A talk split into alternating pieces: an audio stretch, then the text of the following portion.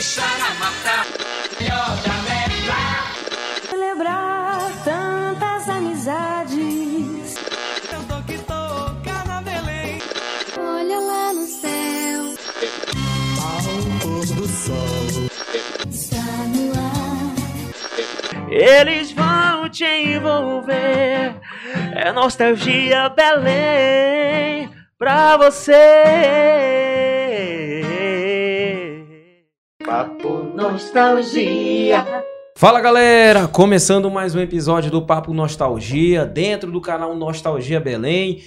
Muito obrigado, começando aqui, já agradecendo você, De né, que novo, acompanha, né? de novo, que acompanha, acompanha nossos episódios, fica aí ligadinho, fica mandando mensagem, "Ah, quando vai começar, quando vai começar? Vai, Já tá começando, tá? Então calma, faz o seguinte, pega aquela Coca-Cola, né, pega aquela É, água, pega a pipoca. pipoquinha, mexe na Smart TV, Pega uma pipoca ioki, pega uma pipoca ioki. Eu entendi referências, entendi referências. Silmo Negro, do Apoena. No cancelado. Augusto, apoio no Augusto, episódio 77. Episódio Hoje extra, né? é um episódio É, extra. Episódio extraordinário, inclusive. É, rapaz, mas só que, tá vendo aqui? Tá aqui? Nós vamos contar a história, porque a gente quer saber, né? O, o, o escritor de tudo isso aqui, porque olha só, só gente fera, né? Elisa, Suzane e Flor Delis. E ele tá aqui. Aí o que é muito legal, muito, a gente tava perguntando, e vai ser a primeira pergunta pra ele. Se ele realmente é paraense. Vamos apresentar ele? Muito bem. Seja bem-vindo, Ulisses Campbell. Ulisses Campbell. Valeu, obrigado. Aê. Obrigado pelo convite, obrigado pela recepção. Plena sexta-feira aqui, podia estar ali no bar bebendo, tô aqui né, tomando que água. me arrependi, me arrependi. Tá com sede, ele chegou com sede aqui. Tinha até sair num balde dali, ó. Tá até porta de bar aqui, né? Bar. Não, da outra vez a gente foi surpreendido pelo Paulo, né? Quando a gente viu a janelinha abrindo ali, lá veio o negócio do salgado. É, é, vai que, vai que vez- chega um balde aí, não. Dessa vez não tá programado. Mas de fato, agradecemos a tua presença, né? Pra contar um pouquinho da tua história. Sim. E primeira pergunta: você é paraense? Sou paraense, sou de Belém, sou sou nativo aqui da terra. Da Falégua? Que tu- sotaque não tem mais, né? Não, tu sabe assim, é, Sotaque já foi. Então, eu eu saí, eu tinha um sotaque que todo mundo tem aqui, que não é nem sotaque, eu acho que tem é o que caracteriza mais é a gíria. A gente tem muita égua é gíria, por exemplo, tem muita gíria, a égua, a reda, chega pra lá, é, t- égua mano, não, não é égua mano, como é? Mania, Rapaz, a mano. gente- Maninho, a é gente aquela fala borboleta aqui. É. Inclusive, eu, eu, eu tinha, eu não tenho mais, não sei nem por onde anda, eu tenho, guardei, sei lá, aquele dicionário papaxibé do... Raimundo do Mário Ma- do- Sobral. Exatamente. Aliás, a gente tá namorando ele pra trazer pra cá. É, eu trabalhei com ele na província. Pô, que privilégio, É. que privilégio. Aí eu falava tudo aquilo, só que atualmente eu moro em São Paulo, mas antes de eu morar em São Paulo, eu moro já há 10 anos em São Paulo. Antes de morar em São Paulo, eu morei em Brasília, eu morei 10 anos em Brasília. E Brasília é um lugar que ele neutraliza sotaque. Porque ali vai, é, ali é a miscelânea, né? Tipo, metade é nordestina, tem muito mineiro, tem muito carioca, muito paulista, poucos nortistas, mas aí vira uma confusão de sotaque que acaba neutralizando. Quando eu cheguei em São Paulo, eu já cheguei com sotaque meio neutro. Só que aí o que acontece? Como eu passo, é, eu venho de vez em quando com a minha mãe morar aqui, visitá-la, aí eu fico uma temporada com ela e Pega o sotaque de pega volta. tudo né? de volta. é. É engraçado, tem uma amiga que é do de Recife. Toda vez, é, é assim, e ela tá morando no Rio de Janeiro há muitos anos e tal. Quando ela pega o telefone pra falar com a mãe, mãe, Puxa, né? É, mas é puxa, na é. hora, cara. o na LH, hora. né? Linha, galinha, Linha, já vai é, o linha. Esse- É, o H é sai, né? Fica um, um I com acento. Linha, galinha. O S tá chiado ainda? Ele chia um pouco. Eu tava fazendo fono, ela tava meio que tirando esse esse chiado do. do... Dois biscoitos. Dois, é. Mas no, em São Paulo e em Brasília, as pessoas acham que o meu chiado era de um sotaque carioca que é levemente parecido. Levemente Por conta parecido, do né? tu, que É. eles, não, eles falam tu, eles não falam você. A gente aqui fala tu. Lá em São Paulo eu já fico meio, hora eu falo você, hora, hora, hora eu falo tu, mas quando eu venho pra cá só sai o tu. Engraçado, eu morei um ano e meio no Rio de Janeiro e, assim, mesmo falando tu mesmo, Eles achavam que era baiano.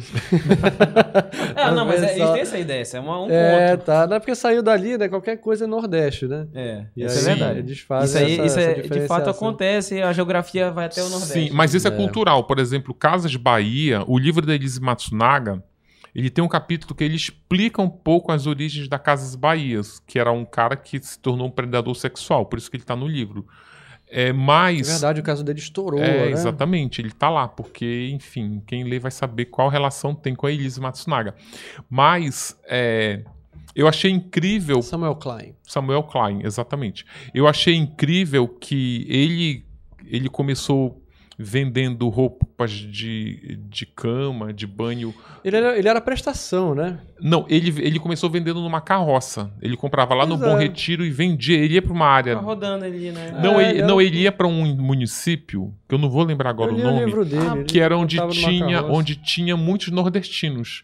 Então ele começou, ele montou uma loja e ele chamava todos de baiano. Todos nord... tinha piauiense, Mas é que pernambucano. ele também ele não conseguia lidar muito bem com a língua, né? Ele levou muito tempo até falar português Não, mas é né? era, era comum, tanto que até hoje, até um tempo atrás, a pessoa quando ela qui- quisesse se referir ao nordestino era Paraíba.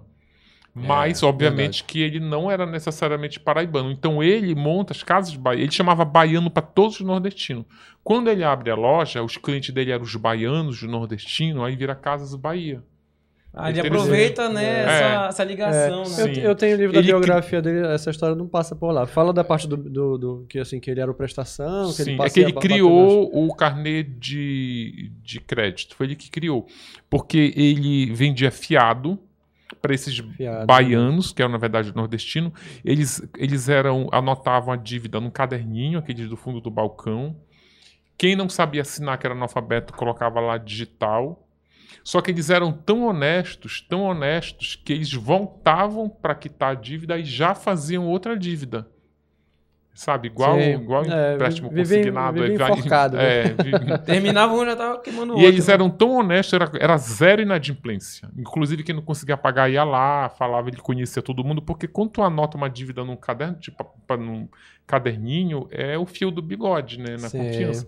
Só que eles voltavam, e eles eram tão é, ass- assíduos com pagamento que aí ele criou, para acabar com o caderno, ele criou o carnê de pagamento. Agora foi impressionante a, a derrocada, né, da história dele que virou uma história de sucesso para depois o avião absolutamente embicar depois daquele escândalo dele É, com, aquilo foi com a- forte. com as crianças. Escândalo Aquilo sexual, foi hein? terrível, Sim. terrível. um Que aí, que- aí você fala que tem até uma ligação, no caso, com a... é, mas Tem. é- não, sem spoiler. Você né? leu o- algum livro? Você falou Ainda que- não. Não, né? É que tem, no, na no livro da Elise Matsunaga tem. Não, tem eu, eu li, eu li o do Samuel Klein, eu tenho a ah, sim, um livro dele. Que obviamente não vai passar por essa É. parte. Até porque ele estava vivo É. quando saiu essa biografia. Sim, não. O livro ele traz ah, os horrores que ele fazia com as garotas de programa e algumas mulheres também que não eram garotas de programa. Tipo, ele era um predador sexual, ele era. Ele era é, um criminoso. Ele era, cara, ele era asqueroso esse homem. Tipo, ele era tão. Ele tinha uma compulsão sexual que ele só queria transar com garotas. Aí ele ligava. a- ele não, né? A secretária ligava para as cafetinas e, diz, e as cafetinas. A secretária ligava para as cafetinas e as cafetinas diziam: Ah, não trabalho com menor de 18 anos. Aí a, a secretária do Samuel dizia assim: Não, faz o seguinte. Pega umas meninas de 18, 19 anos, mas pega umas meninas bem magrinhas, assim, para ter corpo de criança, e veste ela como se fossem crianças. E elas faziam isso. Aí Elas faziam. Infantilizar, né? É, faziam aquelas. Trancinha, Sim, né? Trancinha, sim. aquela chiquinha igual, aquelas, Uhum. aquelas coisinhas assim, Sim. Maria Chiquinha. É, dava pirulito pra elas, vestia roupa de criança e ele Eu tô rindo enganava. porque é muito absurdo, né? É muito Cara, absurdo. demais. E ele, e- o, o absurdo é que ele ainda era enganado, né? Ainda, ele acreditava. e é, ele, ele só queria menores de 18 anos e ele não queria mulher repetida. Então que ele recomendava se- pra secretária, se chegar uma, uma puta repetida aqui, tu vai ser demitida. Só que aí ele fazia fantasias diferentes nas meninas pra eh, enganá-lo. E fazia orgias com elas, né? Tinha um negócio mais Fazia. suruba. Não, é, a orgia é pouco. Orgia quem fazia era a Flor de Lis. Ele fazia Que muito daqui a mais. pouco a gente vai saber um pouco. É, ele fazia né? muito mais. Ele, Rapaz. ele enfim, é, é pesado. Ele fazia coisas bem piores. Ele era violento com as mulheres. E as mulheres, ele trancava as mulheres no quarto, por exemplo. Tinha umas preferidas que ele queria manter? Não, nem dessa, né? tinha, era uma escala industrial.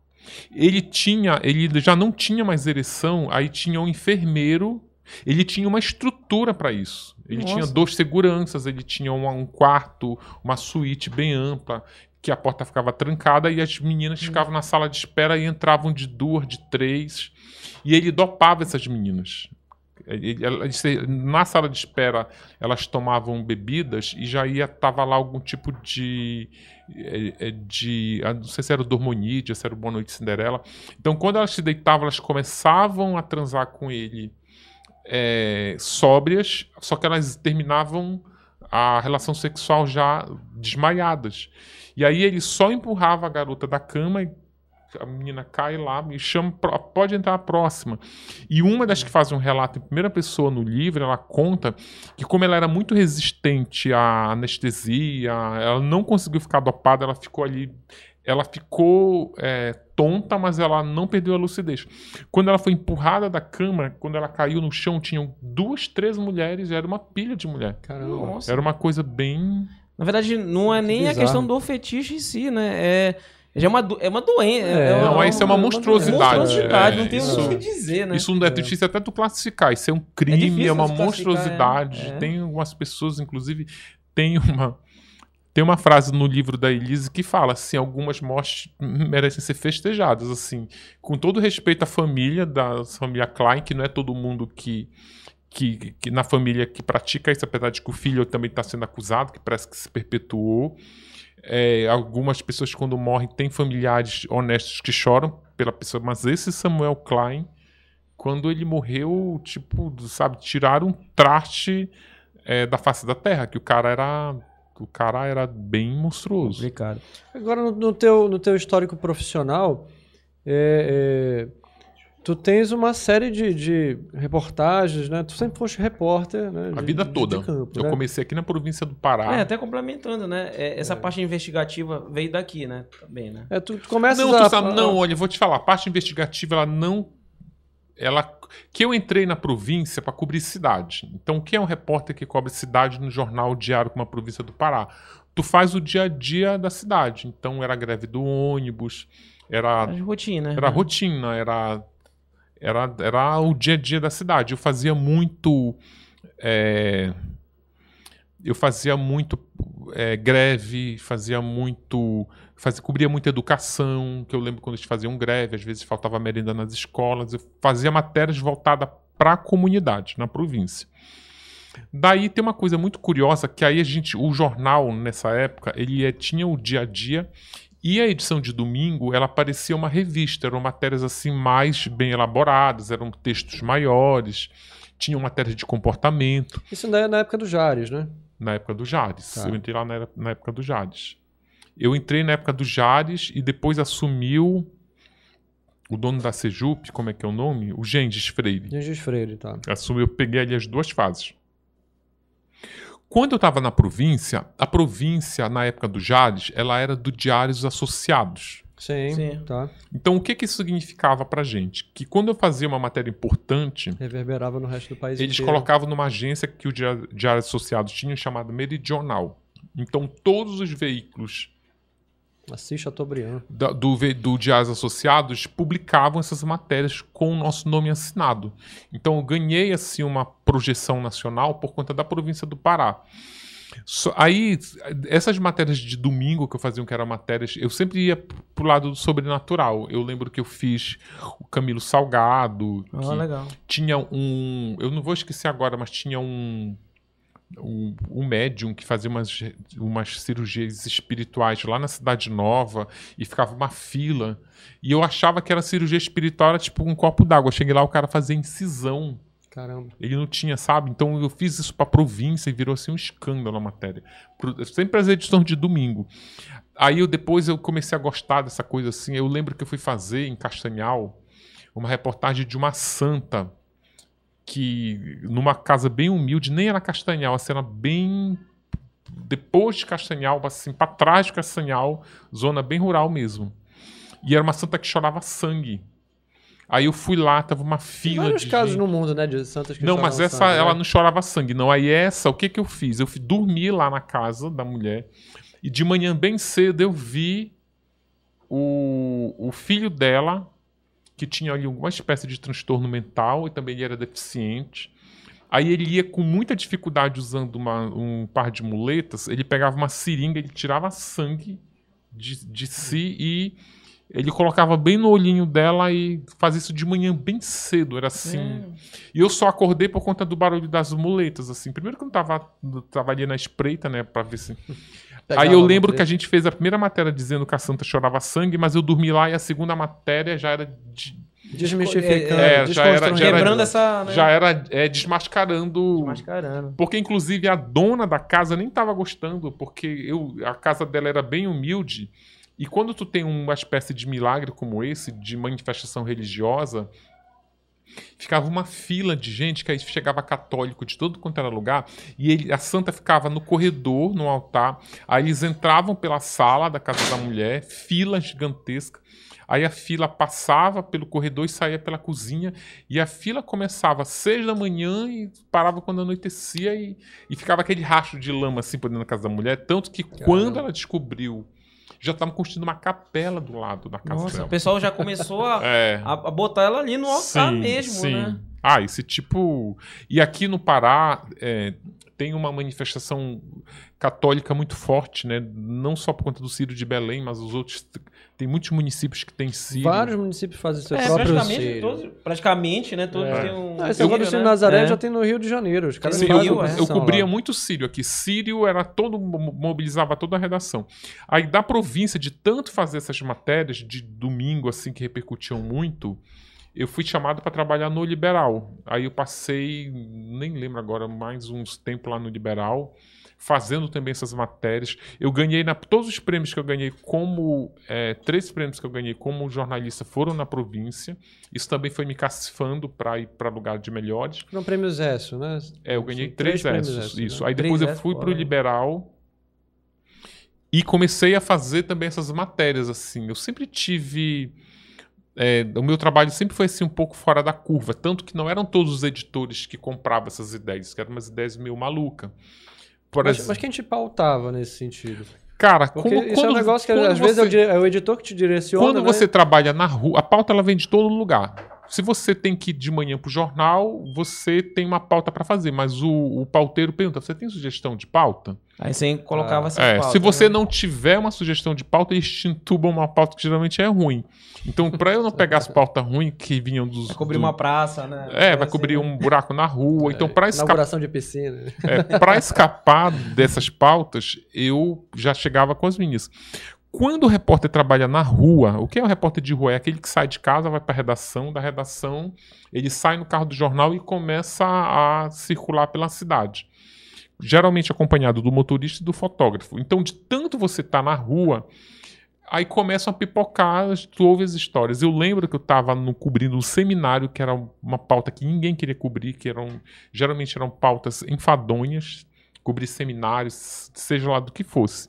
Aí eu estava num seminário X, que era um seminário voltado para prevenção do trabalho infantil, e tinha umas mulheres atrás de mim que elas ficavam cochichando entre elas. Ah, será que a gente conta? Será que a gente não conta? Ah, melhor não contar que é, a gente pode ser preso, elas diziam. Ah, então vamos, vamos voltar para Baitetuba sem contar. Aí eu virei para elas, ah, o que é que vocês afinal querem contar ou não querem? E elas, você é quem? Eu falei, sou jornalista. Elas contaram que tinha em Abaitetuba tinha umas olarias que era um polo oleiro lá, né? Que eles fabricavam muito Sim. tijolo, muitas telhas de barro, nessas ilhas que tem aqui em volta de Belém. Aí elas disseram que tinha um trabalho lá, um, um mecanismo de fabricação de telha e tijolo que era tão rudimentar que as crianças estavam se mutilando. Não era só criança, não tinha criança, mas tinha adulto também. Aí eu fui lá. Tinha trabalho escravo também? Não, não era escravo, não. Era trabalho. Trabalho infantil eu cheguei mesmo. a fazer trabalho escravo. A trabalho análogo à escravidão que chama, né? Uhum. Não, esse era trabalho, esse era mutilação de- do- da mão de obra, adulto e criança. Aí é que a maromba era um. um- a maromba era um, um- Era tipo uma máquina que ela parecia um camburão gigante. Que ela tinha um, um- ela, ela tinha um misturador de barro que era um negócio meio igual um parafuso grande, igual um macarrão parafuso de lâmina. Uhum. Ficava fazendo assim. Pô, só que às vezes o né? barro. Sabe quando você bate algo com congelado no liquidificador que a palheta fica só. Ela trava, né? Ela meio- trava aí em cima não mexe. Era isso que acontecia na- no barro. Pra, só que a gente mete a colher, né? Só que Sim. eles não. O que, que eles faziam? Eles entravam e começavam a pisar. E lá embaixo ficava um negócio que era igual uma palheta. Só que aí o- eles Ele ficavam soltava. pisando e o negócio afundava de uma vez. Quando afundava, o negócio engatava na perna e mutilava o, o- os pés deles, ficavam cor- cortava o pé inteiro, ficava na altura do tornozelo. Caramba. Nossa. E isso eu fiz para pro liberal, eu fiz isso pro liberal, assim. Isso foi um escândalo, assim, sabe? Tipo, era o terror nas olarias do Pará, uma coisa assim. Com essas Isso pautas é- assim, por exemplo, é, o pessoal pedia a tua cabeça? Sendo não, Bem, bem... não. Ou não? Não, pelo contrário. A- a- era numa época que o jornal impresso tinha um peso muito grande aqui no Pará. E essas matérias eram publicadas no domingo. E eu não sei se. Eu te confesso que eu não sei como é aqui, se ainda é assim. Tá. Mas na época que eu trabalhava, as pessoas gritavam a manchete do jornal na sinaleira. Ali em São Brás, quando tem aquela. Aquela. Tem o terminal ali, né? É antes do terminal que tinha um- uma parada de ônibus que eles faziam uma curvinha assim, frente Sei, onde era a sei. Maquel, aquela Sei, ali. sei. Então ali ficava um monte de jornaleiro. Eles começavam a vender o jornal de domingo no sábado à noite Uhum. e eles gritavam a manchete. E eu lembro que quando eu tinha feito essa matéria, que era terror nas olarias do Pará, alguma coisa assim, eles ficavam gritando isso com uma imagem gigante de uma, de uma maromba, dessa máquina de fabricar telha tijolo de barro e um mutilado do lado. Então isso chocava muito, assim. É, é, era- era- as pessoas mais ficavam chocadas do que. Eu nunca, eu nunca recebi ameaça de nada. E não é o tipo de matéria que gera ameaça, gera indignação. Sim. As pessoas ficam muito indignadas, era uma coisa muito violenta. É, é, na verdade, assim, eu acho que a pergunta do Robson passa por, por aquela sensação de que é, tu tiveste para fazer essa matéria, tiveste que mergulhar na situação. Sim. Então alguém te abriu espaço para entrar ali, conversar com as pessoas e ver o que estava acontecendo Sim. e tal. Então tu vamos, vamos abrir uma, uma aspas aí, mas meio que tu invadiste um território Sim. Se os donos da olaria, por exemplo. Exato. É, Exatamente. pois é, porque É, tu tá exatamente. mexendo, queira ou não, com pessoas grandes. Porque Não, o, o eu dono te- da olaria, vamos dizer assim. Não, mas aí tu sabe o que acontece? É assim, ó. É, eles, obviamente que não é uma matéria que agrada os donos de olaria, mas a, a- primeiro que quando eu estou fazendo o trabalho, eu sou, tenho que ser o mais discreto possível. Então eu estou fazendo uma denúncia, uma coisa muito grave. Eu passei uma semana lá. Então, assim, eu tenho que ser o mais discreto possível. Eu via as olarias. é, eu nem sei se vocês sabem como é essa, essa região aqui de Abaetetuba. É um arquipélago, são várias ilhas. Então, cada ilha ficava uma olaria. A direção dessas olarias não ficava nas ilhas. Então, é, era mais fácil. Eu fazia, eu estava com fotógrafo, a gente fazia denúncia. Então, a gente ficava lá para pegar o necessário e saía. Então, eu nem tinha esse contato com eles. Depois que a matéria é publicada, Aí eles ficam com mais medo da gente do que a gente deles. Que aí eles sabem que aquilo ali é uma merda pro negócio deles, então eles querem mais é saber como eles vão consertar aquilo.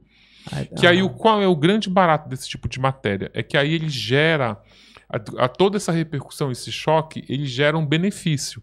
Aí eh, mobilizou a Assembleia Legislativa, a- mobilizou a Câmara de Vereadores de Abatetuba. Aí eles desenvolveram um- uma proteção.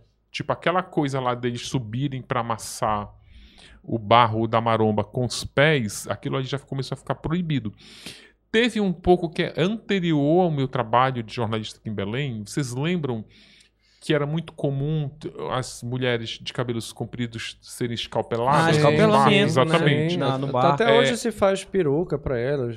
Exatamente. Vira e mexe, ainda acontece caso, Tem, né? ainda É. tem. que É, então, um- um- eu acho que assim, na década anterior, de quando eu comecei a trabalhar como repórter aqui em Belém, era muito, isso era um escândalo também.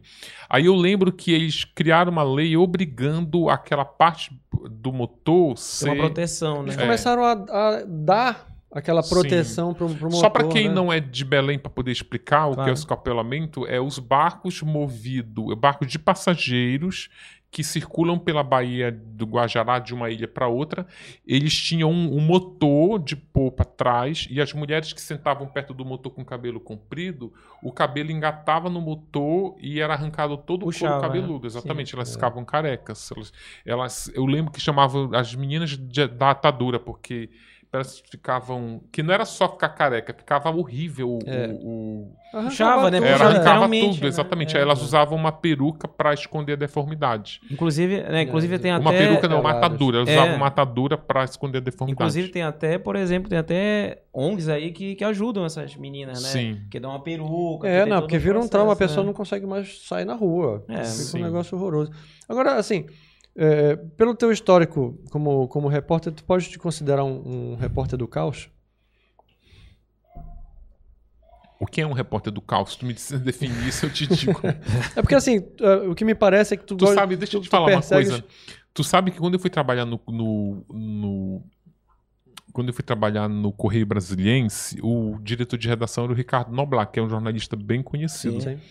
E todas as vezes. E tinha um index, tinha uma lista de palavras que você não podia usar nunca. É claro que era uma coisa do jornal, né? É- Ali na- na- na- no texto você não podia usar. E caos estava nesse. Por Porque, quê? ele- porque o que é caos? Caos. De onde vem a origem dessa palavra caos? Vem do meteoro que bateu na Terra e dizimou os dinossauros. Isso é caos. Só que aí a palavra, ao longo do tempo, ela foi sofrendo devira- eh, derivações e a gente hoje usa caos como uma grande confusão. Porque quando eu vi essa palavra no index, eu falei, gente, eu fui lá pro dicionário ver, fui pesquisar a palavra caos, que era absurdo, porque ele dava um chilique na redação quando ele via alguma dessas palavras. Então, pô, vocês vão usar caos quando bater um meteoro de novo aqui e dizimar todo mundo. Aí é o caos. Só que aí no dicionário, caos, é, uma das derivações é grande confusão. Então por isso que eu não entendi muito É. esse repórter do caos. Por quê? Que Porque- provoca um caos ou que cobre o Não, caos? que cobre o caos. Porque verdade, são é. situações caóticas. Esse tipo de assassinato, pra mim, é uma situação caótica. Ah, os escalpelados é uma situação caótica. Essa- essas mutilações são Na verdade, situações não, não, mas aí- coisas que o pessoal geralmente não cobre. Não, então, é, mas É. aí não, mas aí deixa eu explicar uma coisa pra vocês. O jornal, ele tem 30 edições no mês, 365 edições no ano. Então essas matérias, eu só tô lembrando das matérias, eu não faço isso todo dia. Isso é assim o filé mignon. Sabe? Por isso, por isso que essas matérias rendem prêmios, um prêmio no ano a cada dois, três anos. Porque essas são as matérias que ao longo da minha carreira, que já tem 28 anos, são as matérias que eu consigo pensar que foram, mas sabe, mas eu não fiz assim, a maioria é a matéria do dia a dia. Por exemplo, eu trabalhei na Entendi. revista Veja cobrindo Lava Jato, por exemplo. Trabalhei Tá. cobrindo, sabe, então o meu é, essas matérias que eu consigo me lembrar são as matérias extraordinárias. Mas eu, por exemplo, eu contei da maromba, da, da- da- mutilação das marombas. Então eu fiz essa matéria, eu acho que foi a matéria mais importante que eu fiz durante todo o tempo que eu estava no Foi liberal. ela que te fez sair, vamos supor, da, dessa situação Por incrível pra- que pareça, não. Não. O que aconteceu? Porque o Liberal é um jornal local. Certo. Né? Ele é, é um jornal é, é, grande aqui, né? grande aqui, é um jornal e é uma empresa familiar que ela circula só no Pará. Quando eu trabalhava na província do Pará, as minhas matérias elas iam para aquela agência meridional e os outros jornais, Correio Brasiliense, Diário do Pernambuco, es- essas, esses outros jornais publicavam as minhas matérias lá. Quando eu fui para o Liberal, a agência meridional começou a sentir falta das minhas matérias. Aí eu lembro que o Renato Ferraz, que era um editor que tinha lá no Correio Brasiliense, me ligou. Aí ele disse: cadê as matérias? Eu falei: ah, Eu não trabalho mais no Diário do Pará, trabalho no Liberal e o Liberal não tinha nenhum tipo de convênio com os Diários Associados. Aí é, eu fiquei trabalhando no Liberal, trabalhei no Liberal acho uns três ou quatro anos, até um pouquinho mais. Aí eu fiquei sempre é, em contato com o Renato Ferraz. Aí o Renato Ferraz uma vez disse: ah, tu não quer vir aqui para Brasília? Eu estava no Liberal. Aí eu fui lá, conversei com eles, mas ele queria que eu trabalhasse numa editoria que se chama Últimas, que entrava às seis da tarde e saía tipo quando o jornal já tivesse fechado, que era tipo uma, duas da manhã, e aí eu já não me interessava. Eu pre- preferi, preferi ficar fazendo essas matérias no Jornal Liberal. Aí eu trabalhei mais um ano, aí surgiu uma vaga lá que era para cobrir saúde, educação e ciência, num horário de dia. Aí foi que eu, que eu me mudei. Que aí começa a sua história, no caso, Começa. fora, né? Sim. Na verdade, fora não, né? Porque você já tinha, né? Dessa que você falou, né? É, não, aí eu, replicar, fora né? que assim, eu parei de fazer as matérias no Pará e fui para para o Correio Brasiliense trabalhar cobrindo saúde, educação e ciência, que era uma editoria chamada SEC. Que aí depois essa editoria acabou e eu fui trabalhar em Brasil, que aí em vez de eu cobrir só o estado do Pará, eu cobria o Brasil todo. Mas olha, quando eu fui, logo quando eu fui para o Correio Brasiliense, eu também comecei a fazer essas matérias fora, meio fora da curva também. Eu lembro que no primeiro mês que eu estava lá, teu, o, o- em Brasília tem um parque da cidade, que é um parque Sara. Kubitschek, que é um parque muito grande e tal, e ele tem uma escola pública dentro do parque. Aí eu estava passeando de bicicleta no parque no domingo e vi uma que tinha muitas crianças no telhado dessa escola. E eu vi que elas tinham colchão, tava arrumando colchão, era tipo 5 da tarde. Aí eu achei aquilo ali meio esquisito.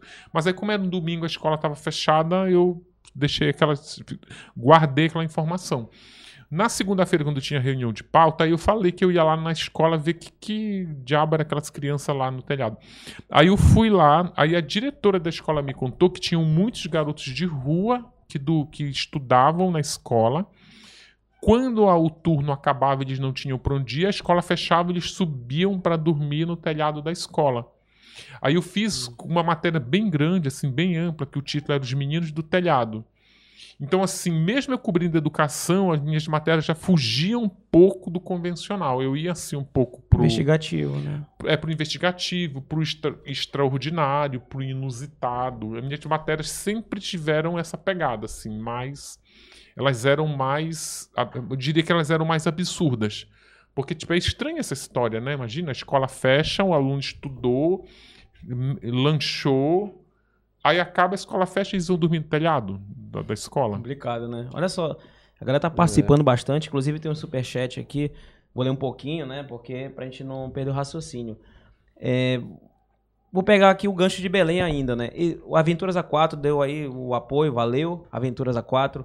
Existe algum caso aqui em Belém de natureza investigativa que você tem interesse em escrever um livro? Adoramos seu trabalho. Muito obrigado. Como é o nome dele? É, Aventuras A4. tá? Aventuras A4, tá bom. Isso. É, Então, a gente estava até falando um pouquinho antes né, do, de começar que.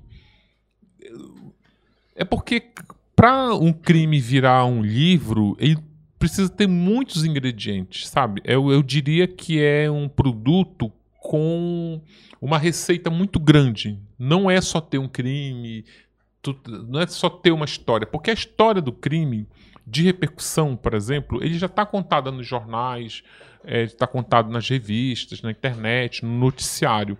Para sustentar um livro, esse crime ele precisa ter muitas camadas, muito desdobramento. Tem o, o universo onde esse crime está inserido tem que ser interessante, tem que ser envolvente. Por exemplo, Elise Matsunaga era garota de programa. Então, só esse universo da prostituição já é um elemento suficiente para escrever um livro. Aí ela matou, esquartejou. Mas aí tu pergunta, por que, que ela esquartejou? Por que ela não só matou e ainda foi lá e esquartejou? Os motivos que levaram ela a esquartejar já é mais um elemento interessante para um livro. Aí ela esquartejou, mas aí quando ela esquartejou, ela tinha um- uma filha de colo. Ou seja, mais um elemento, sabe? Ela tinha uma, um- uma criança. Como tá essa criança hoje? Porque ela não matou o marido, ela matou o pai da criança. Então tu vê que o negócio vai se desdobrando, as camadas vão sendo sobrepostas umas sobre as outras. É isso que faz um crime ter conteúdo suficiente para segurar um livro. Porque, meu amigo, são 300 e poucas páginas. Imagino. É. Olha só aí, a galera tá participando aqui. Um abraço todo especial. Olha, faça o seguinte, compartilha aqui esse episódio, que também rolar em breve os cortes e tudo mais. E é muita história pra contar. Eu até te agradeço novamente, porque sexta-feira, né? A galera tá aí em casa, tá aqui, né? E tudo mais. Olha só, Cristiano Malché, programa top, amigos. Também ajudou, muito obrigado. Pergunta ao Ulisses o que ele pensa sobre o perfil. Não sei se você conhece essa história. O que ele pensa sobre o perfil psicológico do hétero top, o acusado de vazar vídeos íntimos de mulheres para se gabar em redes sociais. É um caso que tá rolando aqui É, então, eu vejo quente, nas é, redes sociais, quente. tu sabe que, que é o- eu abro, às vezes, meu Instagram, aí eu vejo que eu sigo todos os, os veículos de comunicação, Globo, a Folha, o UOL, sigo todos eles. E eles colocam é, imagens com aquela manchetezinha. Eu tô vendo isso, o hétero top, não sei o quê. Mas eu te confesso que quando essa história estourou, eu tava tão envolvido no lançamento do livro, sabe, numa maratona de noite de autógrafo, viajando muito, que eu ainda não parei para me inteirar do caso. Eu sei o que é, mas eu não consigo opinar porque, enfim, Sim. eu não li ainda nenhuma reportagem, eu só tô vendo essas chamadas. Entendi. O Perfeito. que, o que que tu achas, assim, que, um, que fez com que tu te- começasse a te interessar pela reportagem eh, policial? Para chegar ao ponto de transformar isso numa sequência de livros dentro do mesmo tema? Além dessa questão das camadas, do, do Olha, interesse. eu, eu acho que coletivo. eu sempre fui assim. é, eu sempre quis escrever sobre aquilo que dá audiência. Isso eu não vou ficar fazendo mise-en-scène aqui. Então, o Correio Brasiliense estimulava muito isso, porque o Correio Brasiliense ele tinha na época que eu trabalhava lá um painel do leitor. Então, na primeira, na segunda página do jornal tinha uma pesquisa que o jornal fazia com os assinantes e a maioria dos leitores era assinante. Eles ligavam para a casa do assinante e perguntavam qual matéria você gostou mais. Qual matéria você leu inteira? Bacana. Qual Pesquisa. matéria? Então aí saía, saía o resultado. Então, porque o que é o, o jornalista? Polícia e esporte nas cabeças, né? Sim, o jornalismo é Como poder. sempre, né? Jornalismo é poder. É poder. Sim. E como é que tu mede o poder? Pelo número de leitores que você tem. Quanto mais leitor você tiver, Alcance, mais né? poderoso exatamente. Então eu via que as minhas matérias Isso nunca mudou, né? Migrou de plataforma, Sim, então, mas isso exatamente. nunca é, não, continua. Tu olha lá, tu vai pro UOL, tem as mais lidas lá embaixo. Quando eu via lá que as minhas matérias estavam no sempre na lista dos mais lidos, eu achava que eu tinha que investir no tema. E geralmente eram essas matérias que envolvessem crime.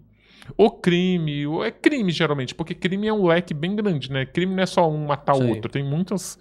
Então isso é Crimes de comoção nacional, não, então, obviamente. é, por exemplo, na maromba aquela cheio. mutilação era um crime. Então, então eu sempre investi muito naquilo que eu vejo que o leitor quer. Agora, claro, que nem sempre é o que. eu- tu trabalha no jornal, tu, tu é submetido a todo tipo de matéria. Eu fazia umas matérias que eu não gostava, mas eu fazia porque, enfim, eu era contratado. parte no da emprego. pauta ali, né? faz É. parte do jogo. Mas o que me envolve é mais mesmo na, nos desdobramentos, na história. Eu não tenho essa. Isso- Vira um trabalho paralelo isso? Porque assim, tu tens as pautas normais do, do, do jornal, mas eu preciso do tempo para escrever o livro. Vira um trabalho Ah, não, paralelo? não. Aí quando eu escrevi. Não, é, não vira. Quando eu fiz o livro da Suzane, eu já tá, eu ainda estava na revista Veja, mas eu só fiz a pesquisa do livro enquanto eu trabalhava na revista. Mas na hora de sentar para escrever, eu não conseguia, porque é uma, é uma entrega muito grande. Então eu pedi uma licença de dois anos para poder escrever o livro da Suzane. Só que aí quando o livro é, ficou pronto, e ele foi lançado, que eu já estava prestes a voltar, ele já estava sendo vendido e ele foi assim um sucesso. Ele virou um best-seller, ele virou um fenômeno de vendas. Foi um livro que repercutiu muito. E logo eu já fui assim, por força até de- comercial, contratual, a escrever um outro. Aí eu tive que já largar o, o jornalismo diário. Ele foi o teu, no caso, o seu. Agora vamos pro, pro ponto, né? Que o pessoal tá. Sim. É Esse o, foi o primeiro. é o primeiro de todos. Primeiro de todos.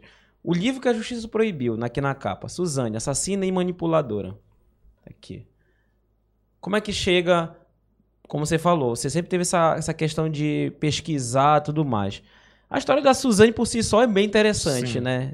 Vamos botar não na questão do, do que, que ela fez, mas do, de todos os contextos dos irmãos, e foi um caso nacional. Mas como é que você bate assim? É diferente você criar uma matéria, como você bem falou.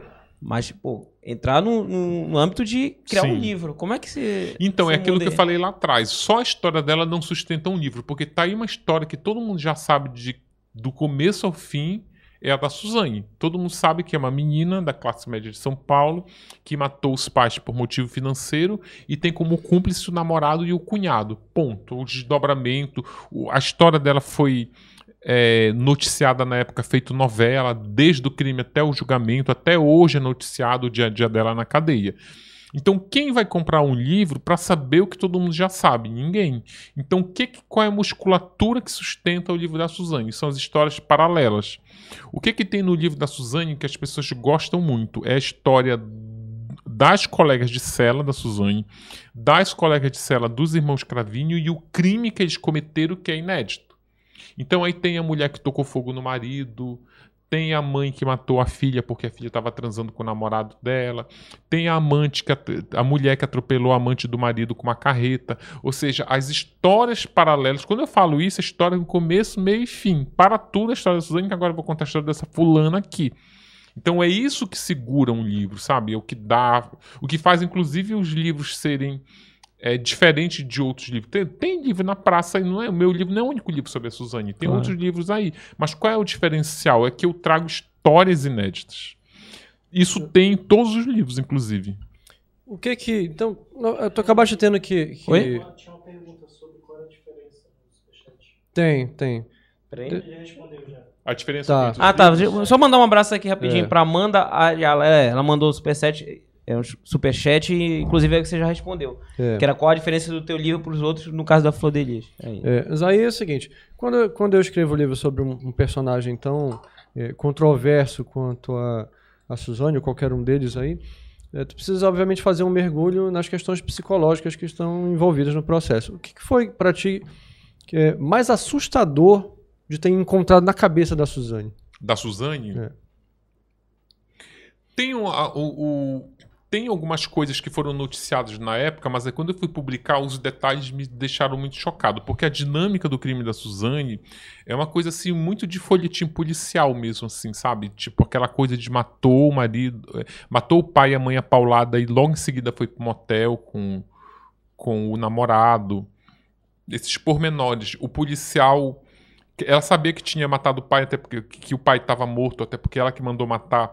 Mas aí quando o policial chega, que ela tá fora da casa e o policial entra, volta de lá, ele resolve não dizer para Suzane que os pais dela estavam mortos, porque era uma notícia muito é, forte para dar, Sim. queria que viesse um parente, alguém para dar para ela e pro irmão, que era adolescente. E ela fala: "Meus pais estão bem?" Aí ele fala: "Estão". E ela fica tipo, como assim, sabe? Aquela. Sabendo que os pais dela estavam mortos. Então, é, esses meandros da frieza, da manipulação, da sordidez dela, eu te confesso que eu fiquei chocado.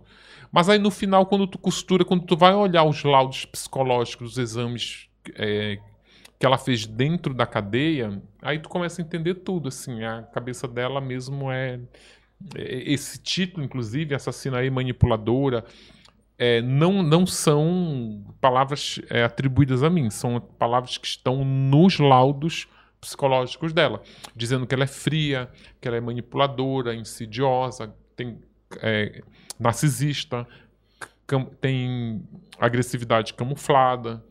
Agora, eu acho que ela fez disso uma, uma ferramenta de sobrevivência dentro da prisão também, né? Porque a- até onde eu pude ler a respeito do caso, é, tem informação de que é o seguinte, ela estava encomendada, né? Porque o que ela Sim. fez não é aceito é. dentro É do, do- porque do é, os próprios meio, bandidos né? não aceitam. É, né? então se ela, ela não conseguiu- tivesse esse- essa, se ela não tivesse esses traços de personalidade, ela não teria sobrevivido. Ela não teria, eh, teve uma rebelião quando ela foi presa na penitenciária feminina da capital. Teve uma rebelião feita pelo PCC com o objetivo de pegar ela e matar. Ela só não morreu porque ela seduziu um médico e uma agente de segurança penitenciária que esconderam ela no dentro do armário. Então, assim, é, sim, ela, esse. Porque ela demorou para chegar em Tremembé, porque em Tremembé, em São Paulo, é a cadeia que abriga justamente os criminosos que não sobreviveriam numa cadeia comum. Seriam assassinados pela natureza do crime que eles cometeram.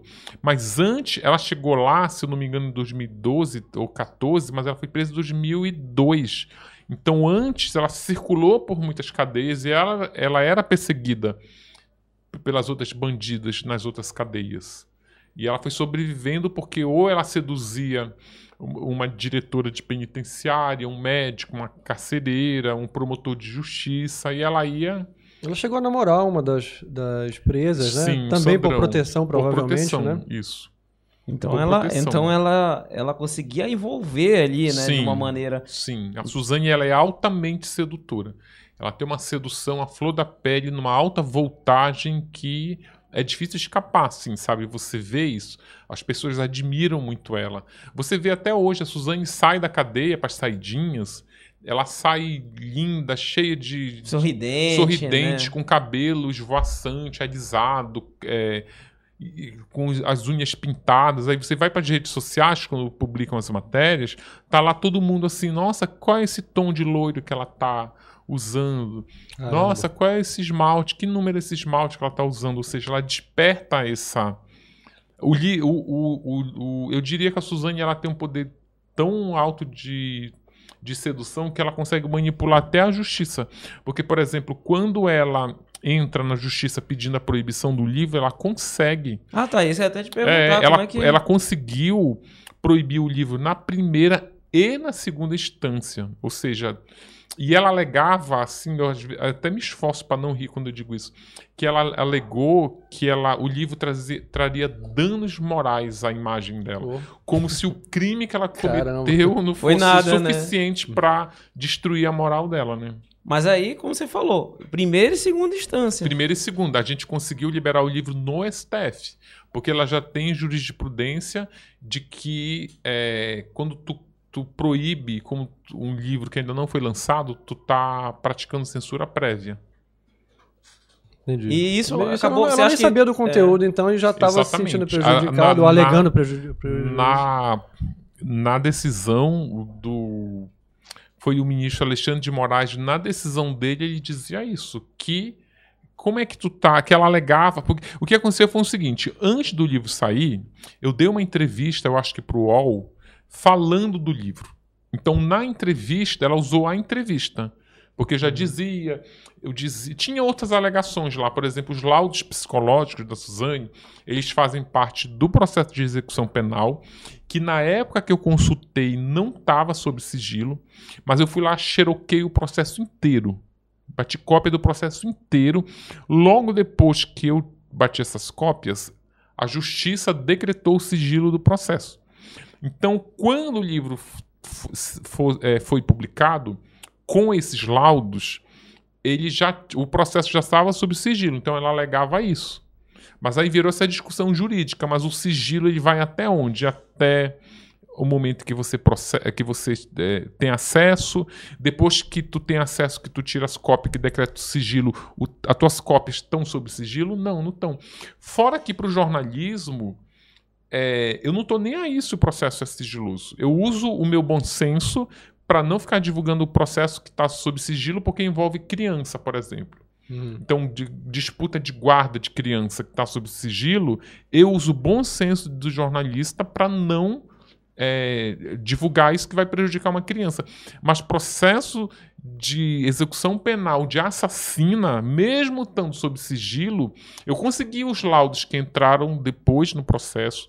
Lau- que vai entrando o laudo, né? Ela decretou sigilo, eu tinha tirado uma cópia em 2016, eu acho. A partir do momento eu não consulto, não podia mais consultar no balcão do fórum, mas chegavam novos laudos psicológicos que aí as minhas fontes me passavam. Porque pro a rigor o dever de manter o processo sob sigilo é das instituições. É o fórum que está guardando, as partes que estão interessadas no sigilo, ou não, né? Porque às vezes o processo tem duas partes, uma parte está interessada no sigilo, a outra não. O processo vai, so- vai sob sigilo, uma das partes vaza, mas.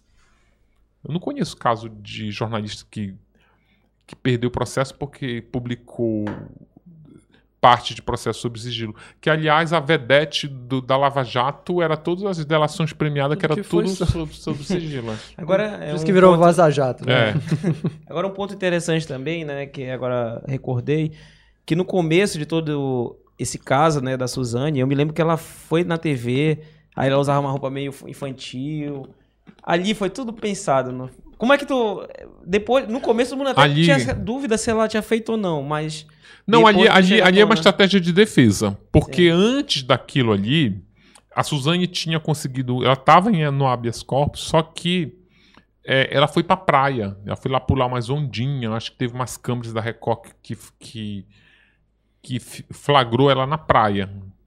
Só que aquela imagem pegou muito mal pra ela, porque quando tu tá a caminho do banco dos réus, tipo assim, o que vai estar em jogo é a tua personalidade, a tua imagem, porque a acusação ela vai é, é- ela vai revirar a tua vida inteira. Então, eu até brinco assim, gente, se, se vocês tiverem que matar alguém, cometer um crime para enfrentar um tribunal do júri, pense duas vezes antes de matar alguém, porque a tua vida ela vai ser devassada, sabe? Tu vai, teus segredos vão todos ser, ser revelados, os nudes que tu mandou lá no, no- no aplicativo vão tudo aparecer, as conversas, o áudio, a tua vida ela é virada do avesso Sim. que foi o que fizeram com a Suzane. Só que, é, na época, eles queriam limpar a imagem da Suzane às vésperas do júri.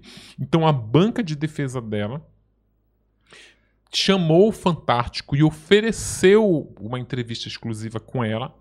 E nessa, o objetivo dessa entrevista era, era ela tentar convencer a audiência de que ela só tinha é, mandado matar os pais porque foi manipulada pelo Daniel. Então eles vestem ela como um personagem infantil, mani- Toda, toda, toda né? de, de- com pompom, bota os passarinhos, com uma roupa do Mickey apertada.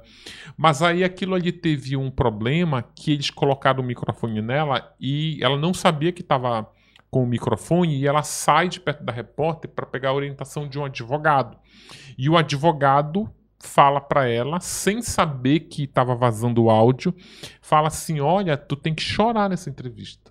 Você não chorou, você tem que chorar. Você vai chorar?" Ela fala assim: "Ah, eu não consigo", até porque ela é extremamente fria, né? Eu não consigo chorar.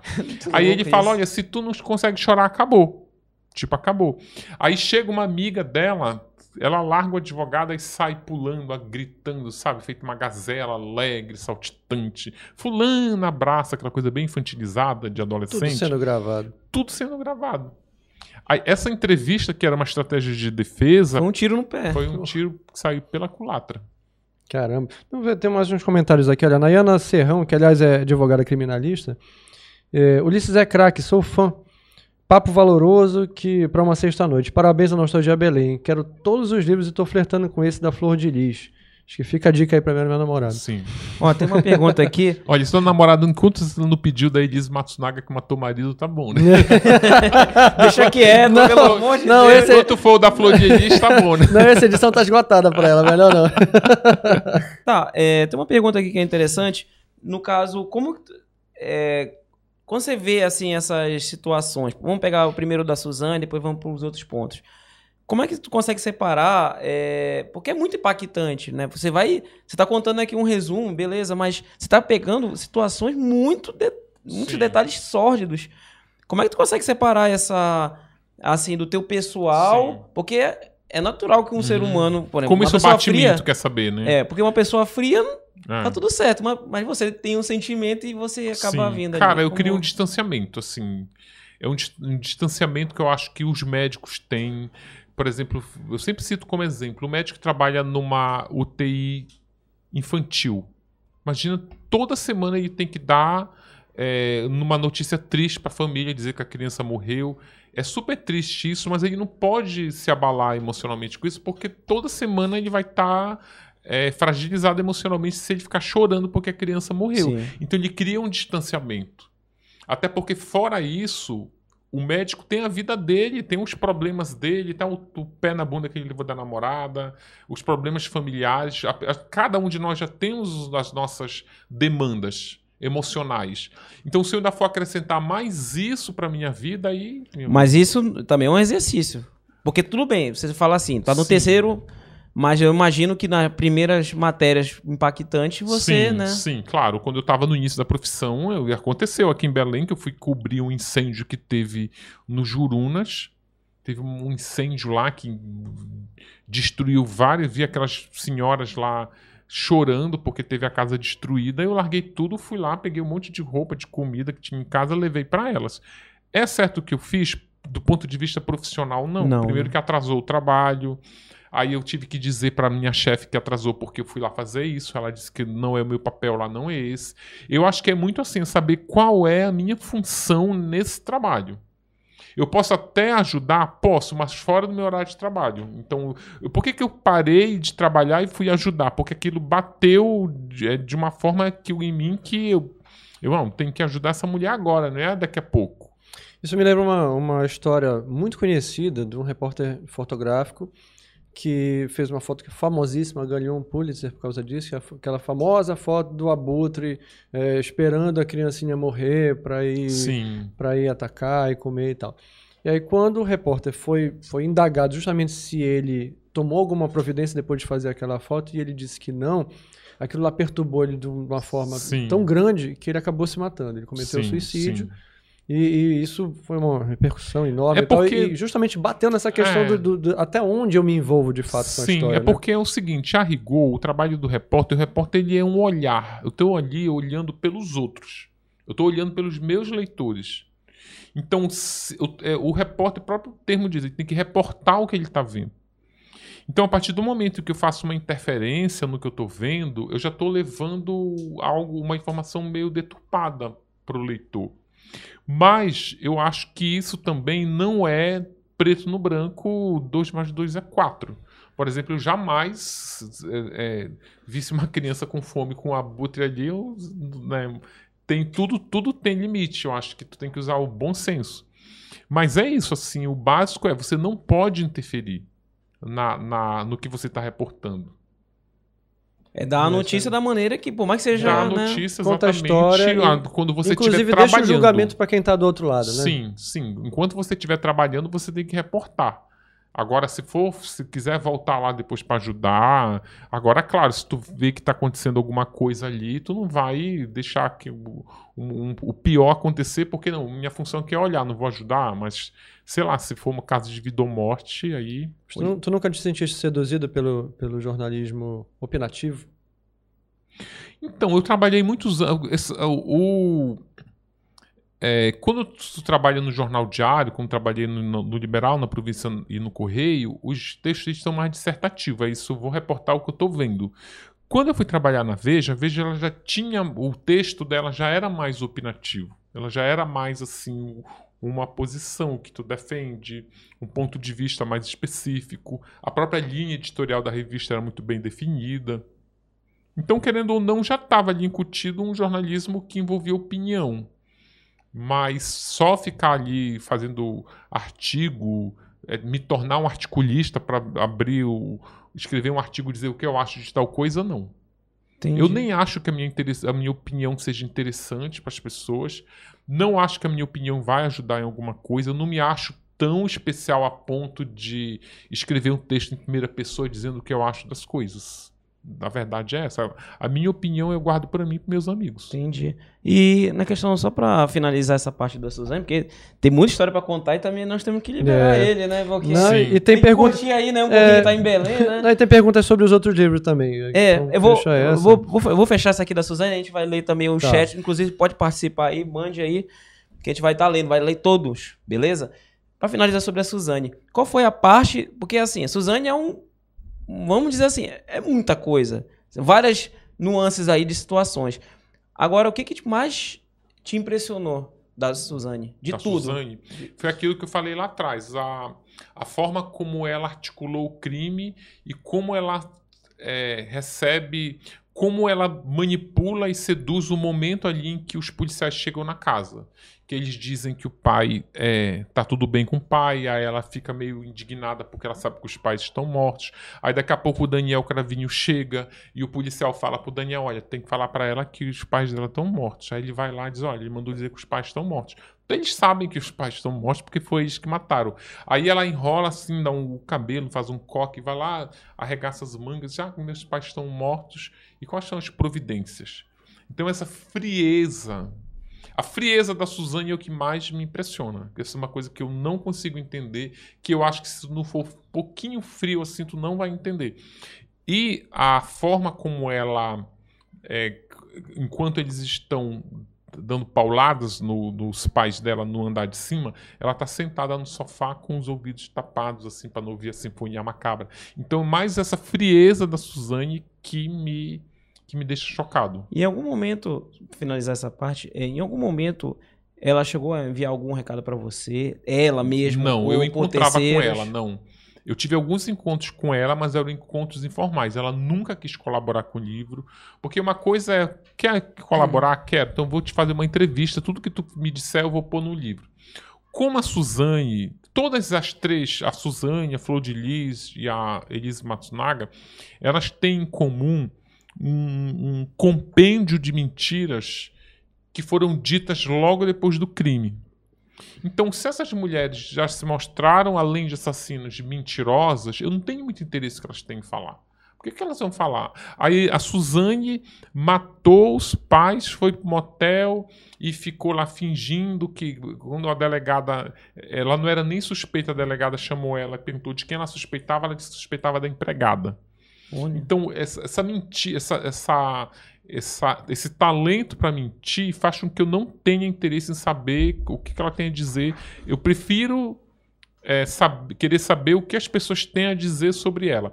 A Elise Matsunaga matou, esquartejou o marido, colocou o corpo numa, num saco de lixo, foi jogar no mato para os cachorros comerem e depois ela foi lá na casa. Aí acharam um, o, o corpo lá, uma parte do corpo, ela, ela ainda não era ainda a suspeita número um. Aí as famílias do Marcos Matsunaga, o pai e a mãe, foram chorar a morte do filho e ela foi lá consolar a morte do filho. A morte do marido para os pais. Ou seja, olha a frieza dessa mulher, fora a frieza do esquartejamento, que já é uma coisa assim brutal. Absurda, né? Então, aí a Flor de Lis, a mesma coisa. A Flor de Lis, ela mente com a facilidade de que respira. Então, tenho, sabe? Porque você ia perder, vamos dizer assim, ia perder tempo ali, né? Sim. Ela ia falar que Sem uma falar santa, né? que eu ainda ia ficar imprimindo no livro mentiras e mentiras e mentiras. Eu já sou obrigado a publicar as mentiras que elas contam, porque elas contam no tribunal mentira. E essas mentiras, como é depoimento, tem que estar no Tem que livro. estar no livro. Então, meu amigo, quanto se eu puder lhe passar uma peneira para filtrar essas mentiras, melhor. Se eu ficar lá querendo ouvi-las para pôr o que elas têm a dizer no livro, é mais de mentira em cima de mentira. Tanto que o, a abertura do livro da Flor de Lis, é, o título é uma ode à mentira. Tipo assim, como as pessoas mentem quando falam. Mentem sobre si, mentem sobre os outros, mentem sobre a vida, mentem por vaidade, mentem para enganar a justiça, enfim, mentem por uma infinidade de motivos. A- a- a- no caso dela, ela, ela tem um, na verdade, uma vida dupla, que é absolutamente incompatível, né? Lis, né? É. Incompatível com o que ela pregava, com o evangelho e com a vida religiosa. Exatamente, são coisas que não tem absolutamente nenhuma convergência ali, né? A Flor de Lis, ela é cínica. Ela subia no púlpito para pregar.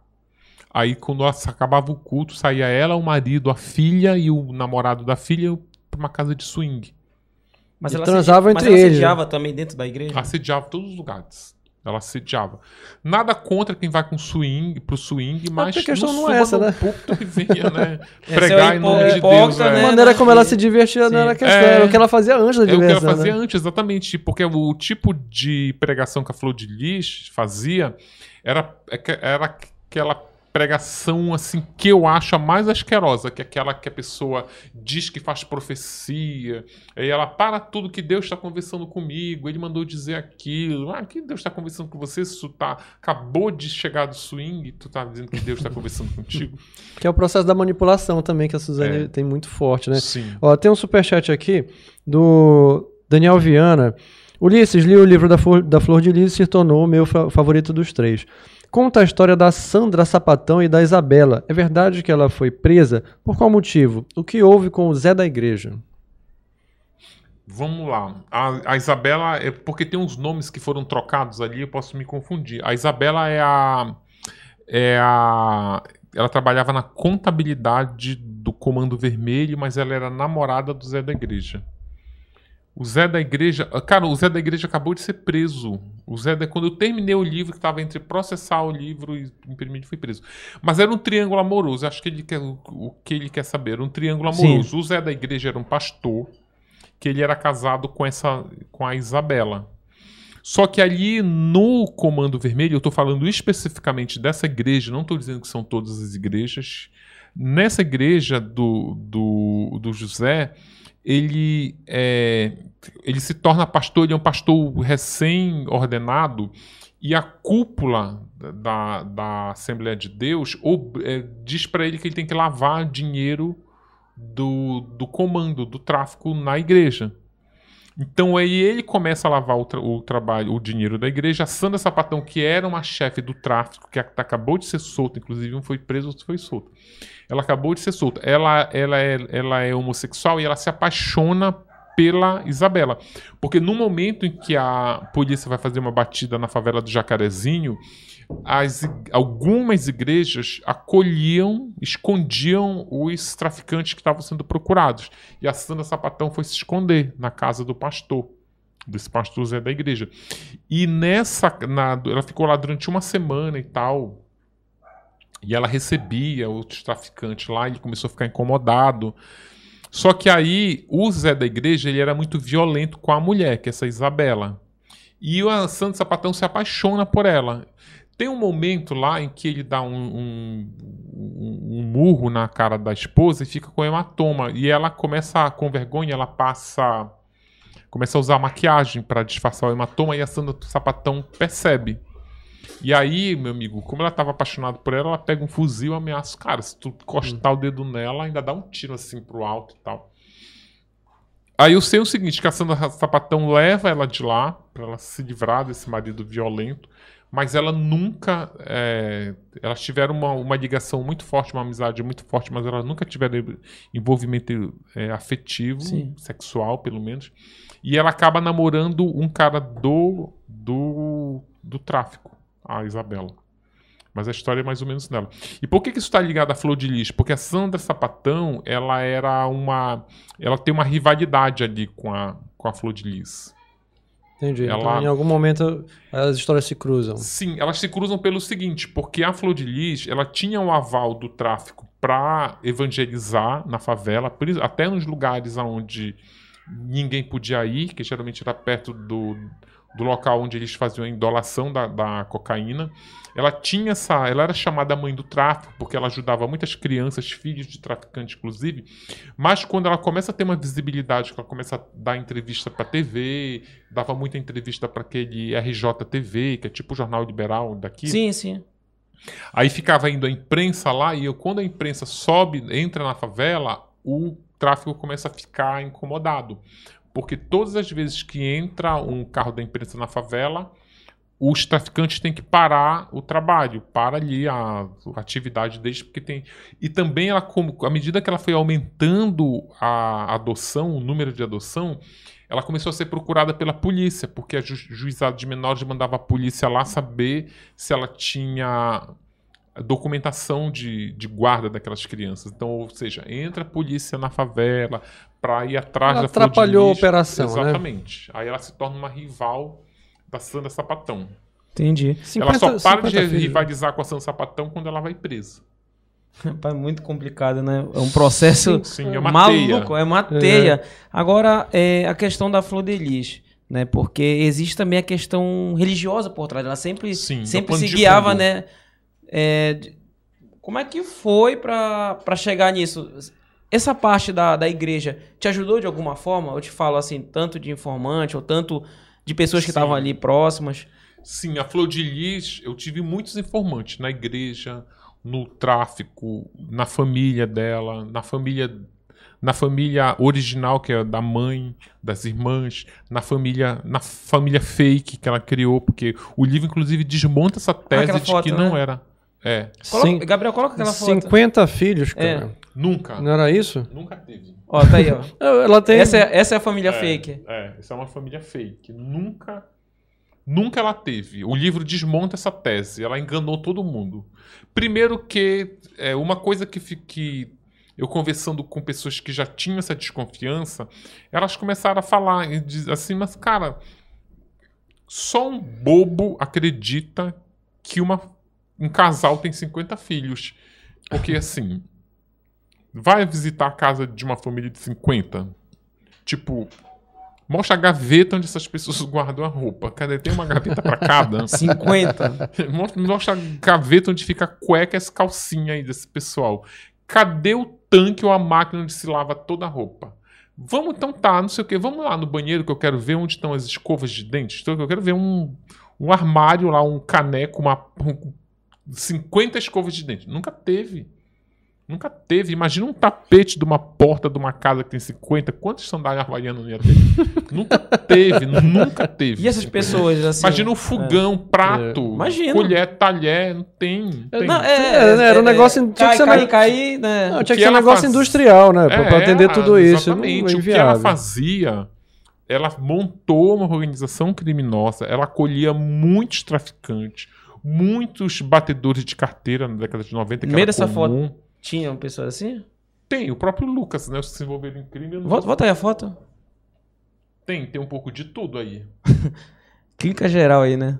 Cadê? Aí. Fora que é, é- é- fora que é, ela juntava, por exemplo, isso é uma foto oficial, mas a gente não tem 50 filhos, mas tem que ter 50 pessoas. Então ela pedia emprestado o filho do vizinho, ligava para para as irmãs trazerem os sobrinhos. Pra fazer volume, Já né? tinha alguns filhos, entre aspas, que tinham filhos, ou seja, traz meus netos, fazer volume. Que louco. Fazer volume. Biológicos mesmo, parece que eram três, né? Três. Que ainda tem isso, assim, a Flor de Lis, eu acho que ela nunca foi mãe amorosa, nem desses filhos biológicos, porque até esses filhos biológicos são três, a Simone, o Flávio e o Adriano. Todos três ela regimentou pro crime. Ela recrutou para matar o pastor. E todos três foram presos. Sabe? Então eu acho. Porque ela começa, quando ela vai é, arquitetar o crime, ela começa recrutando os lá da ponta. Ela é tão, ela é tão maquiavélica que ela primeiro recruta os que já tinham envolvimento com crime. Os que já eram procurados pela polícia. Tanto que ela chama o Lucas, que é um traficante do Comando Vermelho, que estava debaixo das asas dela. E ela fala: ah, tu não quer matar o meu, meu marido? Isso por intermédio de outros, né? Que ela criava ali uma. Ele falava: olha, eu sou traficante, mas eu não sou assassino. Aí ela ia mais para perto, mais para perto, até que botou os filhos biológicos. Então, assim. Que maluco. É. Porra, até, os, até os biológicos, gente, pelo amor de Deus. É assustador, pô. Sim. É, é que existe. é, a Flor de Lis ela é um projeto do Anderson. O Anderson que criou a Flor de Lis como marca, como um produto, como uma pastora de sucesso. É uma personagem, literalmente. um né? personagem. Ele que criou essa Flor de Lis, essa mulher que foi, foi ficando branca, foi usando perucas loiras, foi É, a- colocando a, mudança porcelana. é impressionante. É eu, é, impressionante, eu lembro é de ter verdade. visto fotos antigas É, dela e depois as exatamente. fotos dela já prestes a ser presa. porcelanas Uma mudança- no dente, começou a vestir alta costura, começou a. É é um projeto do Anderson. Eu vou te transformar na pastora é, na- de sucesso, na cantora gospel lá das multidões, na deputada, é um projeto dele. Dentro desse projeto de cacifar a flor de lis para esses degraus mais altos, ele consegue é, produzir uma cinebiografia que se chama Flor de Lis, abaixo uma palavra para mudar. E ele consegue, olha o poder de convencimento desse cara que se associou ali com um diretor, um produtor de moda famoso. Ele consegue recrutar para esse filme para fazer papel. Que a Flor de Lis faz o papel dela mesma. Então ele consegue recrutar para fazer papel das filhas estrelas da TV Globo. Que aí tá lá a Bruna Marquezine, tá a Aline Moraes, Cauã Raymond. Que dá uma certa Reinaldo- moral ali, né? Reinaldo Gianecchini. Só e a detalhes, primeira linha, né, Dudu? Sem Globo. pagar um real de cachê. Nossa. Então, assim, o Anderson que consegue isso tudo. o cara é um gênio pro lado ruim, É, né? Ah, assim. Sim, não, isso eu falo. Se a Flor de Lis e o Anderson tivesse. é, se eles tivessem direcionado todo esse talento É um talento, realmente. para para pro bem, cara, eles no, primeiro que ele não estaria morto e ela estaria até lá muito exercendo lá o mandado de, Eu o projeto de um- dela é. era ser senadora e eu acho até que ela ia ser eleita. Talvez viu? conseguiria, com Sim. certeza. Porque ela entrou, Ela eu foi eleita, bem votada, teve foi? mais. é, eu estava até na TV Cultura, falei até o nome errado, eu falei o César Maia, mas é o Rodrigo Maia. Ela teve mais voto que o Rodrigo Maia, que foi presidente da- da- do exercício legislativo. Ela foi, a, a- ela foi a primeira mulher mais votada e entre os homens, entre todos, foi a quarta mais votada. Tudo Caramba. com base nesse nessa falsa, nesse falso trabalho social, nessa falsa imagem de que ela é uma mãe zelosa, amorosa. E quando começa a cair esse castelo dela, esse castelo de areia, assim, as próprias pessoas. Próximas o- lá o- na igreja acabam Sim. percebendo? Não, a igreja, assim, eu tô falando desse recorte, para Tá. não vir depois dos evangélicos. Aqui na minha igreja não é assim, não tô falando da igreja de todo mundo, tô falando Não, claro. desse recorte. Eu acho uma coisa incrível que a Flor de Lis, ela nem era tão discreta assim. Ela, ela, ela, ela seduzia pessoas que trabalhavam na igreja, pessoas que entravam na casa dela feito filho, ela transava com essas pessoas, com fiéis. Então, assim, não tinha, ela, ela era descarada. Então, eu não sei como as pessoas. Eu não sei se as pessoas. É, que tem uma coisa muito. Tem umas. Cara, às vezes precisa entrar muito nesse universo para poder entender. Se você não entrar, você não entende de tão absurdo que é. Mas, por exemplo, no livro da Flor de Lis, é de tanto. No meio lá da pesquisa, eu vi que eu tava. é, que, que eu já tava. Que já, que não eu, mas o li, as histórias estavam pegando muito pesado para os evangélicos, eu falei, não, quer saber, vou botar uns padres aqui também criminosos para pelo menos a balança ficar ali meio um pouquinho equilibrada. Aí eu fui atrás de uns processos de história de padres pedófilos, eu encontrei um padre, ele até se matou, esse padre. É outro também que não faria falta nenhuma se estivesse vivo. Esse padre, ele ele abusava de crianças, abusava sexualmente de crianças, e uma mãe dessas vítimas descobre, porque a outra lá, a vizinha, contou: olha, o padre está abusando do seu filho. Ela fala: eu sei que ele tá. O pai dele abusava dele, o padrasto abusava dele sexualmente, ficou lá anos. Agora que ele está sendo abusado por um por um representante de Deus, tu acha que eu vou fazer alguma coisa? Não, é um abuso Caramba. sagrado. Ou seja, é, isso serve assim para serviu para eu ver que as pessoas têm um outro olhar sobre isso, sabe? Então quem tá lá no- na- nessa bolha religiosa, por isso que eu acho que a Flor de Lis sentia muita vontade em praticar esses abusos e ir para casa de swing, por exemplo, porque você ir numa casa de swing é um risco muito grande. Mas ela corria esse risco. Por quê? Por- Ainda mais sendo uma pessoa pública no Não, caso dela, sim. né? É, tinha Tu isso, sabe, é, tu é. sabe que É. tem uma pessoa que viu uma mulher chamada Carla, não, amiga dessa mulher, viu a Flor de Lis e a Simone no, no casa de swing. Aí ela foi contar pra essa Carla que congregava na igreja da Flor de Lis. Aí a Flor de Lis, vai, aí essa mulher chamada Carla vai tirar satisfação com a Flor de Lis e com o Anderson. Vocês estavam na casa de swing, tal, tal, tal. E ela dá umas informações lá que não tinha como negar, dizia até a roupa que ela tava. Aí o Anderson chama ele em particular, olha, deixa eu te falar uma coisa.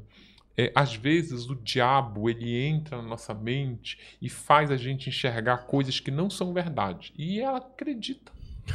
Caramba. Ela acredita. Ah, acabou entrando na, ele É, acabou entrando na entra, mente entra. dela, É. né? Depois Cara. até ela não quando depois que tem o crime, ela até passa a não acreditar mais porque o cara morreu, né?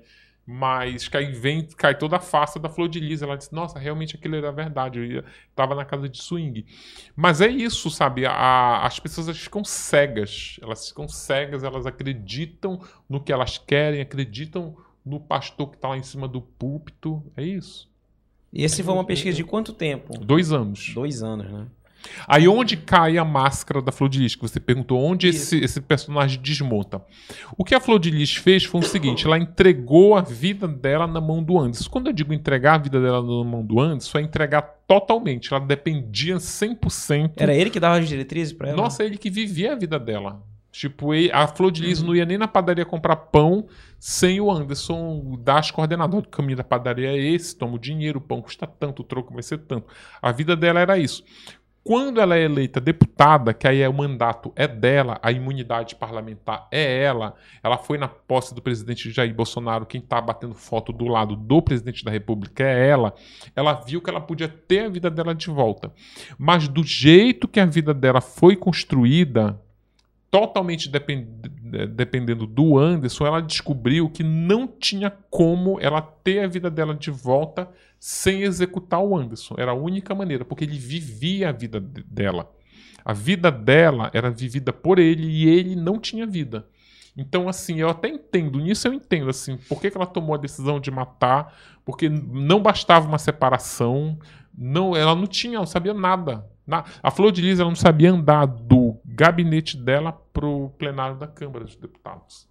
Então, assim, seria até também um risco, vamos supor, de uma separação, de ele até, quem sabe, expor, né? Não tinha como. Primeiro que eles já eram separados. Ele já ia. No momento do crime, a Flor de Lis já estava namorando um outro rapaz, que era até funcionário do gabinete dela.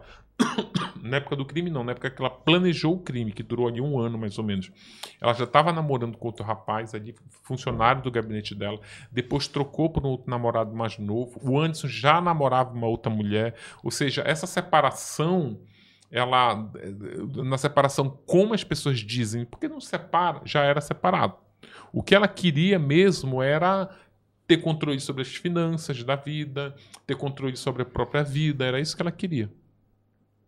Ela queria se libertar da imagem, né? Sim, da sombra. Da sombra. Que, que não ela mesma da permitiu sombra, que... eu acho que tinha uma simbiose assim, que os dois se sobrepuseram um sobre o outro. O, quem lê o livro vai entender isso, assim, como a, a vida dos dois se juntaram, se colaram, era quase assim, eram quase siameses, sabe? Não Unicarne, tinha como, é. era, não tinha como. Agora, tu, assim, tu estás num, num turbilhão aí de, de, de sucesso pelo, pela repercussão que as publicações têm e tal. Eu tenho certeza que é inevitável que tu pense já no próximo. Quem, quem é, assim, que tá na, na tua mira agora? Sei lá, Nardoni? Não, Eu então. só fazer um complemento, porque acho que é, tem muito nessa linha aqui. Amanda mandou aqui também no Superchat. Tem alguma novidade sobre a publicação do Diário da Penélope? Que seria um outro livro? Sim, é um outro livro, é. que Mesmo não sabendo- é meu. É, mesmo sabendo do que ocorria, tive que pausar o livro para respirar. Ela falando aqui. É, é porque é o seguinte, a, o livro sobre Elise Matsunaga, ele tem como é, histórias paralelas o mundo da prostituição. E aí tem uma. Eu te confesso, quando eu escrevi, eu não sabia que isso ia impactar tanto no leitor. Tem a história dessa prostituta que ela era uma, ela era uma garota de programa de luxo em São Paulo e ela se matou. Porque ela. Enfim, ela se mata porque ela descobriu que o pai abusava dela sexualmente, ela cai em depressão, então ela acaba se matando. E isso impactou muito, assim, na- as pessoas. As pessoas sempre perguntam, sempre querem saber. Às vezes elas se sentem mal com a história dela e tal. Só que aí eu falei num podcast lá qualquer que aqui é verdade. Só a história dela dá um livro, assim, a forma como ela era, ela era abusada, torturada psicologicamente pelos clientes e pela cafetina. Só que aí eu falei num podcast, todo mundo perguntava da Penélope, porque a mãe dela, depois que a Penélope morreu, pegou o diário dela para ler. Aí a mãe tava, eh, decidiu escrever um livro sobre a Penélope. Isso ela me contou em 2020 ou 19, não lembro agora. Não, 2020.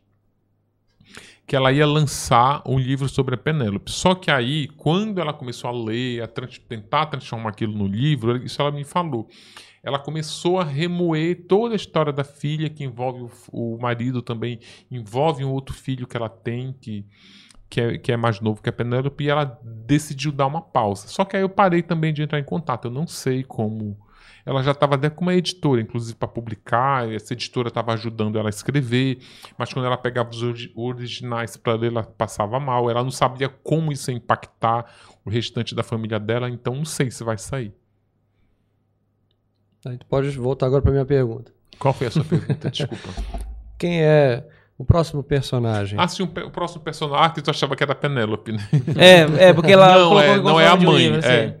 Olha, eu ainda não tenho, viu? Tenho alguns nomes, ah, porque o que acontece? Quando você está pesquisando, às vezes, ah, eu vou fazer um livro sobre. Nardoni te digo que eu não faria porque eu me não me sinto muito confortável em fazer livro cuja vítima é seja criança. Eu não fico. E também eu tenho muito cuidado em saber quando tu publica um livro desse ou quando tá pesquisando, que tem muitas entrevistas, né?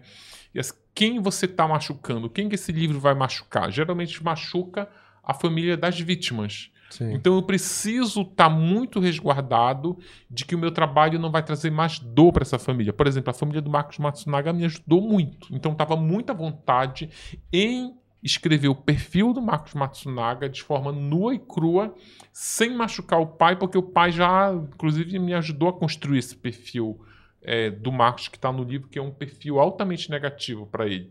Sim. Mas a família, o casal Nardoni tem numa ponta lá a mãe da menina, a mãe da Isabela Nardoni, que se chama Ana Carolina. Então, assim, eu não fico muito. E é uma mulher que ela sofre todas as vezes que é um ano de morte. A Isabelle com- completaria 18 anos e não sei o quê. e, enfim, aí Tá muito latente ainda na, na, na Sim, memória acho dela. Vai, ficar, vai ficar sempre. Igual a história da Daniela Pérez, que até hoje Sim. a mãe da, da novelista lá sofre quando fala da forma brutal como a filha foi morta. Então não seria de, de crime de criança, que eles falam muito daquele Henry Borel lá, do, Sim, do Jairinho também. Sim. Aí eu tenho alguns nomes aqui que eu tô ainda pesquisando, mas eu preciso virar uma chave para isso se tornar um livro.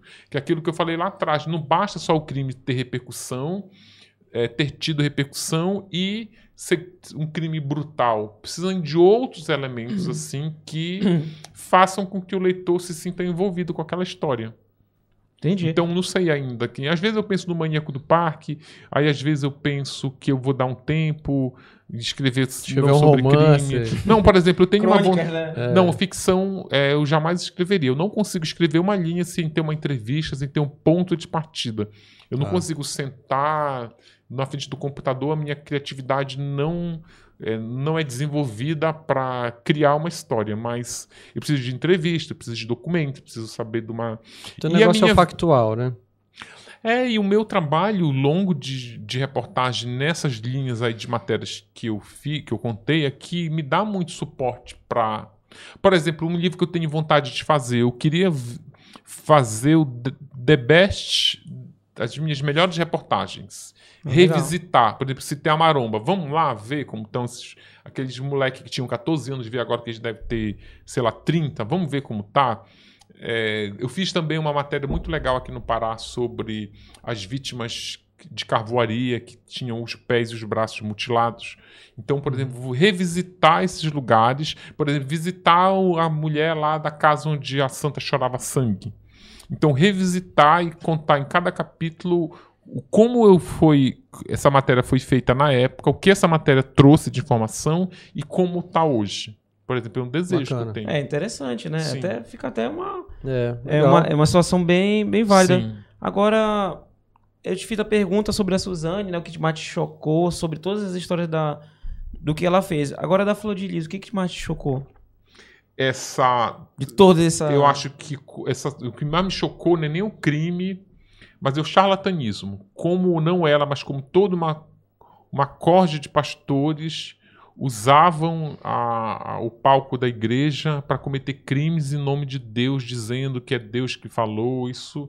E como aquelas pessoas acreditavam, acreditam, né? Então isso me choca muito, assim. Essa lavagem cerebral, esse negacionismo, essa coisa de. Porque são pessoas fragilizadas espiritualmente, emocionalmente, vão lá na igreja para porque eh, querem um conforto espiritual e eles se aproveitam dessa vulnera- vulnerabilidade para cometer um crime. Isso me choca. E ela sempre, ela sempre esteve nesse processo aí na, na parte religiosa ou foi a construção do, do da pessoa Sempre que ela já nasceu, já nasceu ali, né? já nasceu numa família religiosa. A Flor de Lis, ela é um pouco um papel carbono da mãe. A mãe tinha o desejo de ser pastora, ela, ela passou Hum. para o filho essa herança de, olha, você tem que ser pastora, tem que ter, é, tem que estar sempre congregando, sempre ao lado de Deus, é uma coisa bem familiar. Entendi. O Davi Costa tá, tá voltando com a história do heterotop, ele já, já respondeu essa pergunta aqui, disse que como ele ainda não se inteirou sobre o assunto, ele não tem opinião pra dar. De repente alguém pega o contato dele e manda a pergunta depois, É. né? Eu vou, eu vou fazer, vou fazer melhor pra você. não você faz isso já- não, não manda me fazer perguntas, todo dia tem 100 perguntas. É, já tem muita pergunta. Olha, vou fazer um dever de casa pra você. Você aí que tá aí, olha, manda até um abraço pro Leonardo. Leonardo Quadros, mandou um superchat também. Ele tá perguntando sobre isso. Faz o seguinte, Rapaz, alguém tirou, tiver coragem tirou o caranguejo do bolso. Tirou, mano, um abraço. Aí Rapaz, depois tirou uma, uma forma. Paga um guaraçuco pra ti. É, faz o seguinte, Ainda tem guaraçuco. Tem. Não, até dá certo Essa- ali. é, tem- A fábrica era aí na Benete Barroso. Mente né? Barroso, É. onde é a. Como é? O Cezupa. E, na verdade, vamos fazer o seguinte: vou fazer um dever de casa pra vocês. No caso, quem quiser, tiver coragem de contar a história rapidinho, resumir, aí quem sabe ele pode dar um pouco da opinião, porque realmente ele tá chegando agora, só pra vocês entenderem. Ele chegou agora, tá na semana aqui na. E esse tá muito quente, esse assunto do heterotop. Então. Mas ele o não que tem é? Me como- resume sério. Não, pois é, vou pedir pra eles colocarem aí. Não, pra- eu vou falar, eu, li, falar? é, eu li um pouquinho sobre a história. É o seguinte. É, uma menina muito bonita que era influencer aqui, É Isso, milhares essa história de seguidores. é local, é do Pará. É, é, é local. Isso. É local. A Mas menina. ela tá nacional, né? É, porque ganhou uma repercussão Já, já, grande já e ganhou tal. alguns Já ganhou, sites já. É, já, já. talvez tu conheças a marca. Ela é filha do, do, do Boni, que é do Boni Açaí. Que era uma, é é uma marca que patrocinava é, o Lioto. MMA e tal. Não, que na, naquela UFC, luta de né? MMA, do É. UFC e Ela tal. também era atriz, participou do filme nacional. Ela era atriz, sim. Sim. Pronto. Ela morreu, a mulher? É, o que foi que aconteceu é o seguinte, esse rapaz aí teve uma, parece que ele drogou ela, e eles tiveram uma relação, e ela absolutamente desligada, ele filmou tudo, expôs, estuprou, ela publicou, matou. Foi, aí ela, obviamente a repercussão bateu nela, e ela não deu conta e Sim, eu já cometeu vi várias suicídio. histórias assim. Pois é, E ele, ele ficou meio que. é, é, debochou da polícia, é, é, debochou dizendo que, ah, não vou ser preso, isso não vai dar em nada e tal, e, E isso, agora está, ele foi isso preso. está nos autos, tá? Deixando bem claro pra você que É, tá a gente está não reproduzindo é a aqui... nossa, não é a nossa É. opinião, aqui- até porque aqui não tem, a- não é a nossa opinião. É, É, o que tá na polícia. É é, É, ele fazia vídeos declarando O isso. título da matéria era, era heterotop, era assim que estão se referindo a E ele. também ele as- citava. tá e- preso. e- Tá. É, ele tá E o preso. que é heterotop? Alguém pode me dizer? o que Heterotop termo é assim, aquele o, o homem, vamos dizer assim, que, que se gaba por estar pegando as meninas, Ah, sim, etc. tá. É. Entendeu? Virou, virou um... Ele se É, denominava. Sim. na verdade, é um negócio que é jocoso. Mas é, É, uma coisa é o das cara- redes sociais, né? Isso, é um cara que se acha, e é- isso, na verdade é um termo que É as o- mulheres é o- cunharam para denominar é o rei pessoas do ruins. camarote. Pronto. É um termo criado por mulheres para denominar pessoas que elas tóxico, acham né? tóxicas, Isso. exatamente. E aí que ele assumiu para ele como se fosse algo bom. Só que não é um caso isolado. Com o rela- com o que aconteceu com ela, já apareceu relato de pelo menos umas 5 vítimas Sim, dele. sim. É, Isso. isso é tudo relatos que a- é, tá na É. polícia, em autos, é. No- Ele é, extorquia as meninas, entendeu? Com os vídeos e tal, tudo isso. Isso. E No hoje ele tá, ele tá em americano agora. Preso. É, Ele foi, tá o foi, foi hoje, Tá em americano, hoje- é, acho que foi é, ontem. Americana é a penitenciária. Penitenciária. Isso, exatamente. Em Santa Isabel. Isso. No livro sobre Elis Matsunaga, tem uma história de um de um rapaz, estudante de odontologia, que ele, ele usa uma desculpa de que ele quer treinar uma na, na- numa amiga da faculdade, inclusive, quer fazer lá um treinar os, o curso lá, fazer uma obturação na menina, uma limpeza de dente, sei lá o quê, e ele anestesia, dá uma dose cavalar de anestesia chama um outro amigo lá pra filmar, estupra a menina, a menina não. Só que aí quando o vídeo vaza, que aí ela vai na... só que ela vai na delegacia e ele se dá bem mal. É, Ele- esse ele- também ele- se deu, se é. deu bem mal. É, mas aí a menina morreu, né? Coitada. É, na verdade, ele ameaçava também, tá nos autos, isso, deixando bem. eu tenho- a gente tem que ressaltar isso porque Nos, deve estar no é, inquérito. tá no inquérito isso aí, né? Uhum. Isso não é opinião de Apoena, de Robson, de Gabriel, de nada, do, Ulisses. Já tá com É, esse isso- processo, né? Com certeza. Com certeza. Diz que é, a- a- esse, esse perigo eu não quero passar. Então, deixando bem claro, é justamente isso. E também tá nos autos que, assim, que ele, ela, ele ameaçava fazer Sim. a tortura psicológica. Não só Sim. nela, mas em, em outras pessoas. Sim. É isso. Então, é muito E parecido. qual a idade dela? Ela tinha 23, 20, 22, 20, 22, 22 Nossa, anos. coitada. E nessa pressão toda, infelizmente, aconteceu esse processo. Eu sempre falo assim, uma coisa que uma sempre falo muito em função das pesquisas que eu fiz para esse livro é que essas pessoas dão sinais de que elas são. Eu tenho certeza que ele não virou esse monstro nesse dia. Ele vai dando sinais de que, a- de que ele é capaz de fazer. O, o, Faz uma vez não tem consequência nenhuma, faz a segunda não tem é, consequência não, às nenhuma. vezes, né? por exemplo, vou te dar um exemplo. No livro da Flor de Lis, a Flor de Lis, ela estava planejando matar o marido. Então ela recruta os filhos, entre aspas, para matar o marido. Só que aí, no meio do plano ali, que o plano não vinha da- dando certo, eles tentaram envenenar, não conseguiram, contrataram o matador de aluguel, o matador de aluguel não conseguiu matá-lo. No meio desse planejamento ali, que durou um ano, o Anderson descobriu que a família queria matá-lo. Só que aí o ambiente era tão. é, é, Ele era tão propício para crime. Cometer um crime ali era tão natural naquela aquela família, naquela organização criminosa, que em vez dele tomar uma providência ali numa delegacia ou, sei lá, tomar uma providência para cuidar da vida dele, o que, que ele faz?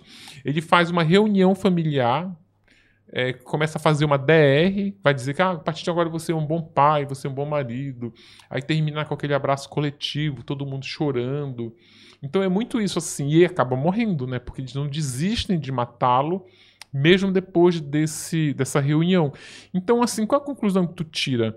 É que o criminoso ele te dá sinais e às vezes tu não, ou tu percebe, tu não acredita, ou tu percebe, acredita, mas aí tu quer dar mais uma chance, ou você acha, não, ele vai mudou, sabe, não é aquilo, não, ele tá nisso.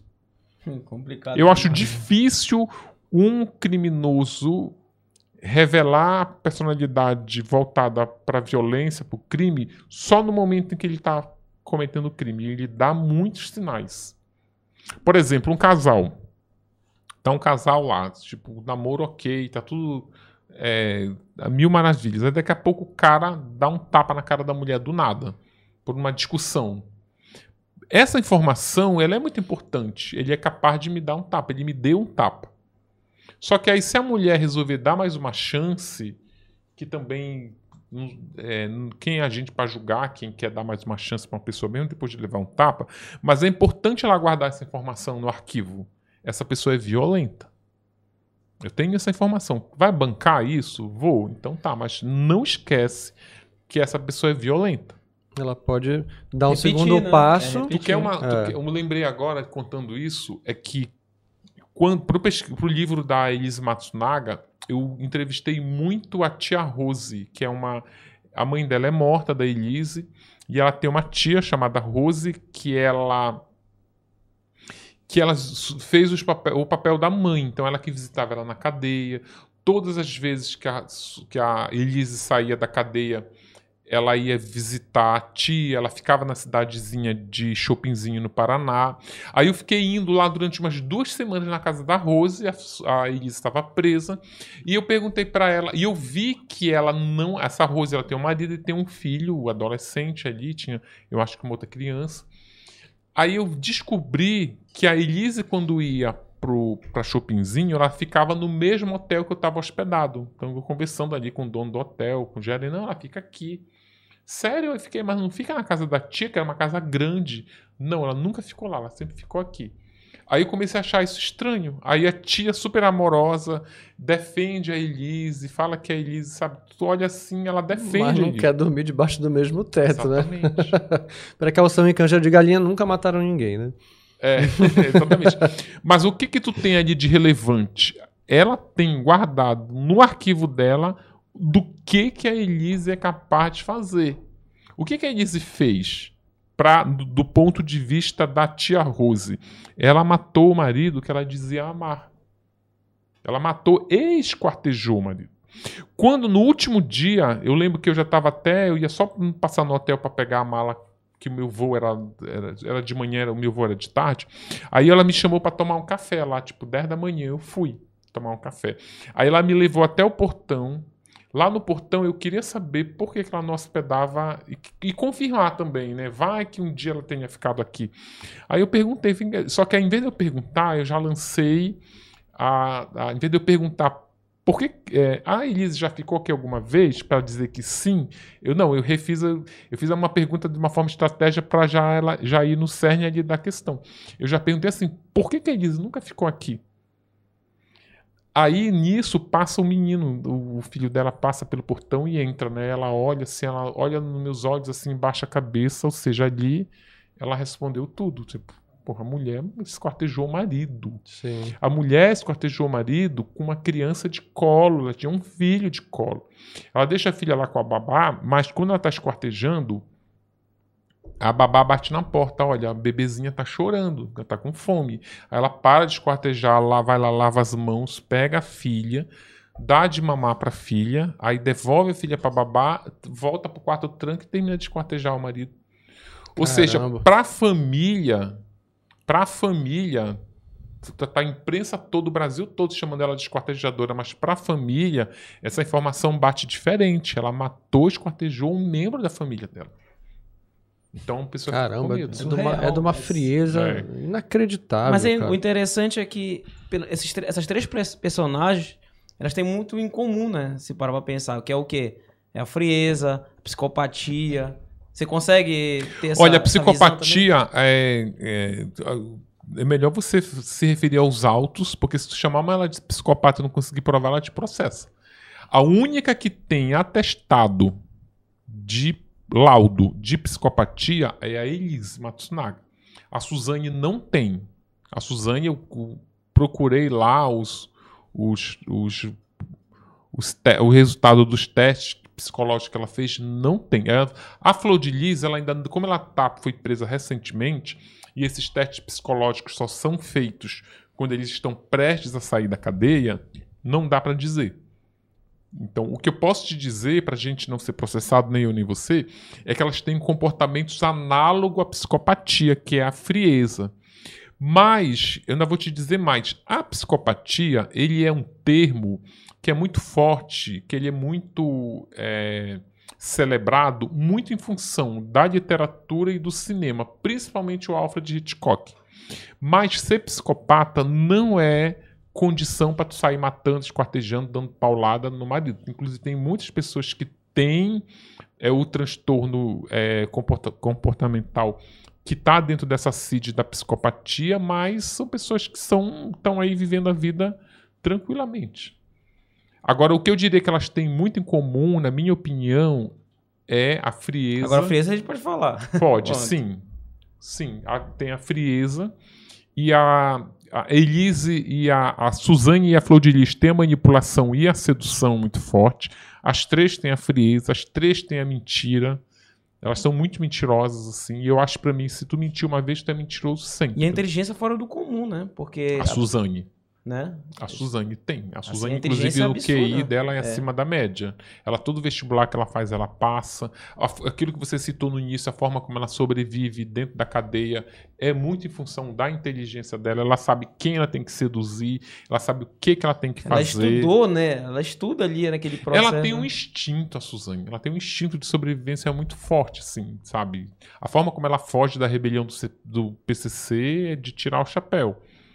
Ela fica trancada no armário. As mulheres descobrem que, que ela tá no armário, começa a dar machadada para abrir o armário, só com o armário é de ferro.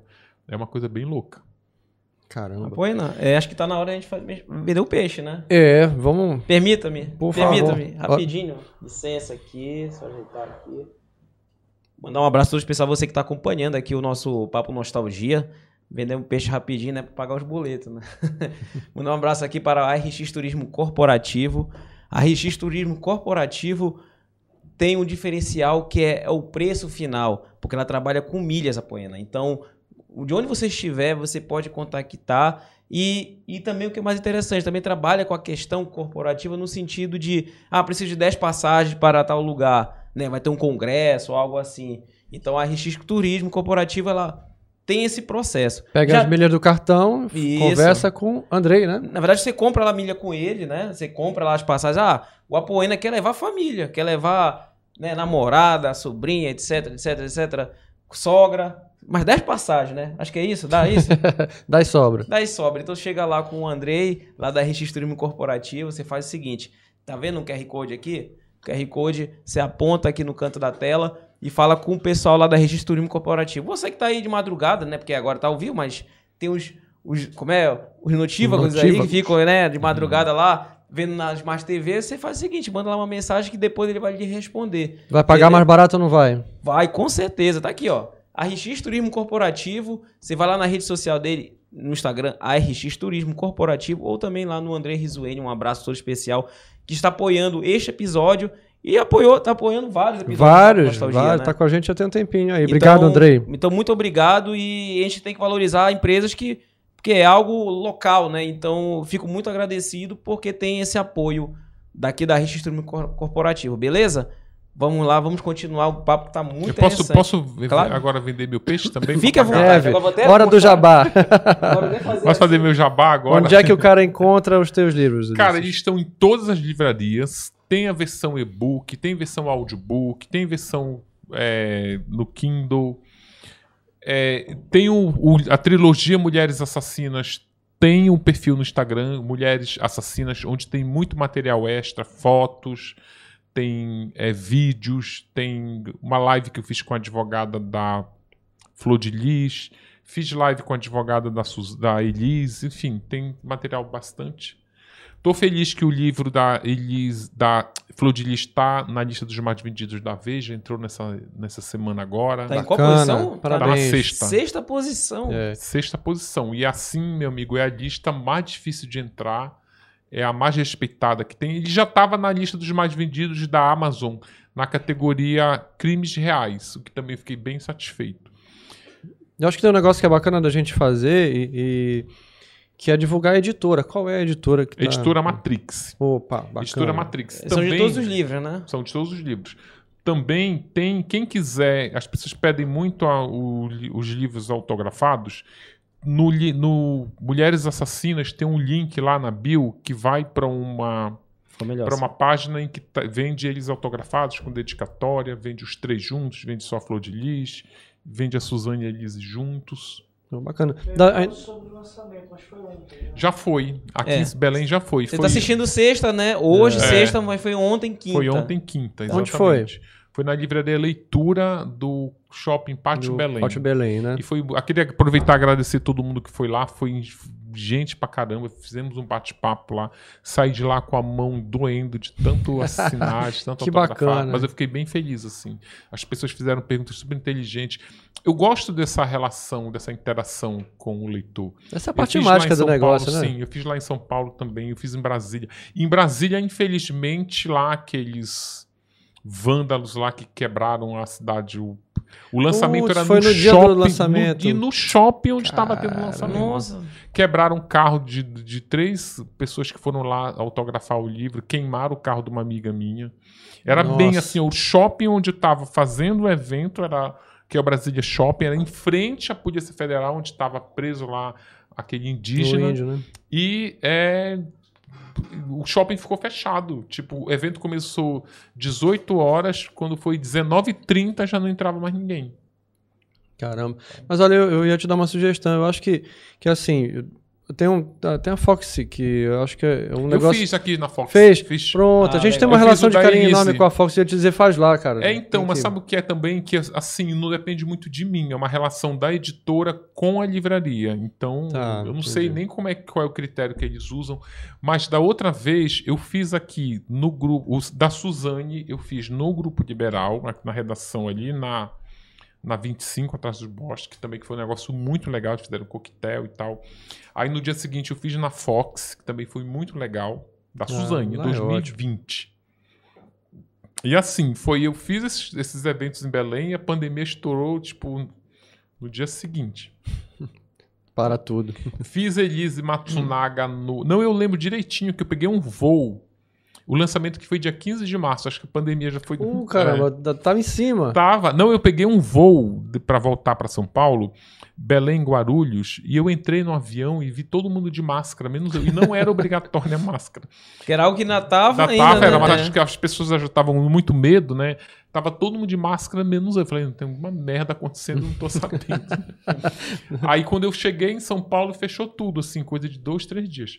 O livro da Elisa foi lançado em plena pandemia, em 2020. Não, 2021. 21. Eu lancei o livro da Elisa, eu vim em Belém, eu fiz já na livraria leitura, porque como estava em pandemia, não dava pra ficar passeando muito e pulando de, de galho em galho. Eu fiz lá na livraria leitura, que foi também bem legal. Eles têm um espaço muito bom ali. É um espaço bom, então. Aí eu acho que eles levam muito em consideração isso também. É O espaço, dependendo se a pessoa quer. Por exemplo, a Fox é excelente, tem um café, fica ali, Exatamente. tem, uma, tem aquele mini auditório para fazer bate-papo. Não, e tem o carinho que a cidade tem com a Fox também, né? É, eu era É, cliente da Fox. Quando eu saí daqui, a Fox era uma locadora lá Sim, na Doutor tempo. Moraes. Tinha na Doutor Moraes. É, eles tinham na vários verdade, ainda pontos. existe na Doutor Moraes. É, só que esse- é uma Era lá. Só, só é lá agora. Não É? tinha em outros lugares, mas não, só mas é lá essa agora. Fox é em outro lugar, não é? Não é na Doutor Moraes. Doutor Moraes é, passando a Conselheiro. É entre Conselheiro e... Pé do mas Horto essa ali. Fox que eu fui lançar o livro era em outro lugar. Ah, Não era? Em outro Não? lugar, onde tem esse Não. café? não, é... Era lá? Não, é lá. lá, é tem, lá. lá tem um café. Lá tem tem um café. café. lá É porque, na um verdade, a... Mas na Fox Uma loja de entrava, Era rua. uma, era uma bem com o pé direito, bem baixinho, que a gente entrava num lugar, parecia uma caverna. Entrava num lugar, porta preta, e saía pela outra. Eu acho que é outro prédio, eu posso estar enganado. É, eles tinham três pontos. Aí depois abriram no É. Guatemi, no líder, e eu namorava aqui. Embaixo do Embaixo, Sim, onde embaixo hoje é uma líder. farmácia. Pois É é. uma farmácia. Mas não, esquece todos esses. Hoje só tem o da Doutor Moraes, que é uma cafeteria, uma livraria. Eu acho que era Benjamin. Constant, a outra. Sim, e tinha mesmo, era, Era, perto era do Horto. Benjamin Constant, É, que era uma verdade. rua de ida. É verdade, é perto do. É, porque eu morava, eu morava. É perto da na- Tucuruvi. É, É, sim. É verdade, sim. isso, Existia pronto, é, realmente. tá. Tá vendo? A minha memória é melhor que a de vocês. né? Olha. Não, a minha tá ótima, tá. E eu morava ali na Tiradentes, ali na Doca. Aí quando abriu essa da, do líder, eu ia a pé. Que era Mas embaixo eu não gostava, não tinha charme nenhuma aquela locadora Não, não líder. tinha. eu ia pela tinha. conveniência para não pegar o carro e ir pra lá, mas eu gostava mesmo daquela. Ainda dessa- tinha uma na João Balbi ainda também, pra quem vai lembrar aí da João é, Balbi. na João Balbi A galera do fui. Brasil, porque eu sei que a tua audiência é grande, né? A galera não tá entendendo Tá nada. entendendo na Fox nada, virou Video era uma, era uma locadora que fosse Blockbuster aqui. Né? É. Pronto, é tipo isso. É muito conhecida até hoje. Ela é conhecida porque tem a questão da livraria, o café. Uhum. E nós temos também muita da memória afetiva com ela. É por isso que a gente tá falando aqui. É verdade. Fechou? Olha, ainda tem mais um superchat É, aqui. nós estamos caminhando aí pro final. É, tá aqui. Fábio Macedo mandou do, do Guaraçuco também. Guaraçuco.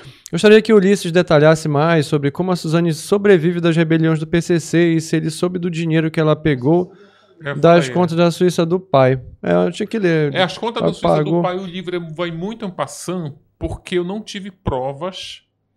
E eu fiquei muito sensibilizado com uma carta que o irmão dela, que, que o irmão da Suzane, o, o Andrés, é, divulgou, uma carta aberta, acusando o promotor, o procurador, que estava que estava apontando esses possíveis desfalques do pai dele, mas ele dizia assim: ah, você está acusando meu pai porque meu pai não está aqui mais para se defender. Como não tinha nenhuma prova de que ele realmente desviava esse dinheiro, eu coloquei só o que eu tenho de oficial, que era a investigação. Que realmente ele foi investigado, aí eu falo como foi essa investigação e digo que nunca se concluiu que ele realmente é, desviou dinheiro. Só para as pessoas entenderem, o pai da Suzane era engenheiro da Dessa. A Dessa é empresa de São Paulo, é, do governo de São Paulo, que constrói as estradas. Então eles estavam construindo na época o Rodoanel, que é um anel viário que tem lá em volta de São Paulo. E ele era, é, o que fazia ele ser o suspeito é que ele era ele era é, muito ligado ao Paulo Preto, que era um operador do, do Caixa 2 do PSDB. O Geraldo Alckmin, na época, nem era ainda governador de São Paulo, frequentava a casa dele. Então eles tinham, eles tentavam colar a imagem do pai da Suzane a essas falcatruas.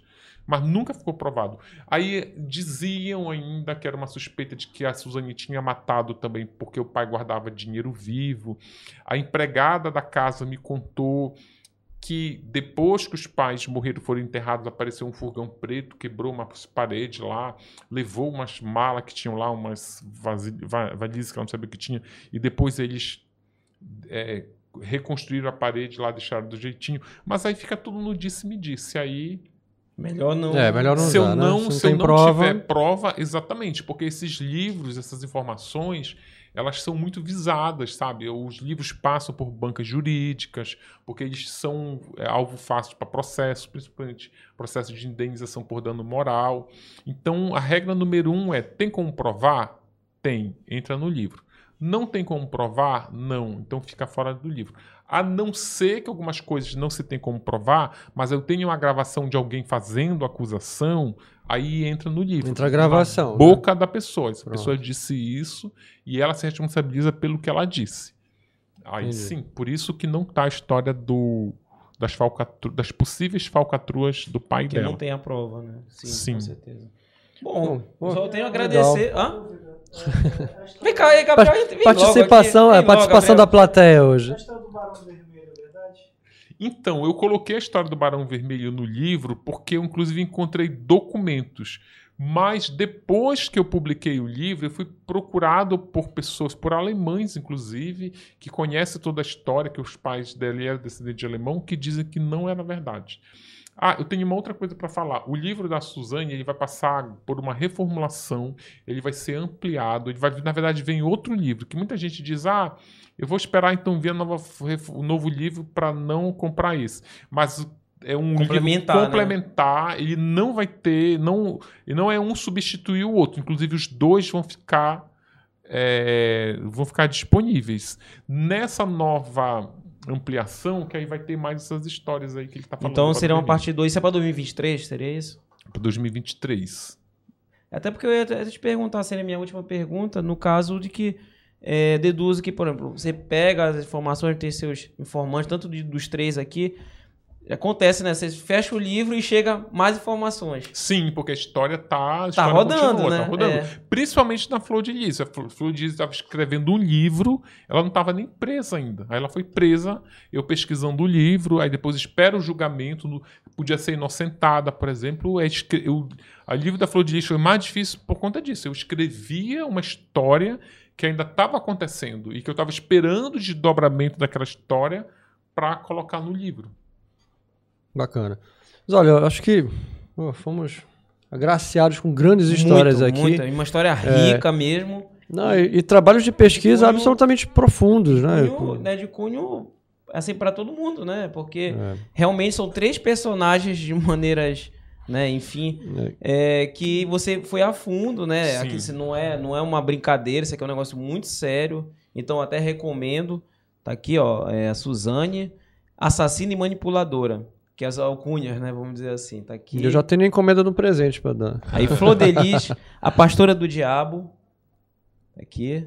Esse título é fortíssimo. É forte. né? Não, os títulos são fortes, é. Não, E mas esse, esse é a vão pastora do diabo e a foto eu te mostrar esse aqui. Claro. Coitada da Elise. da Elisa.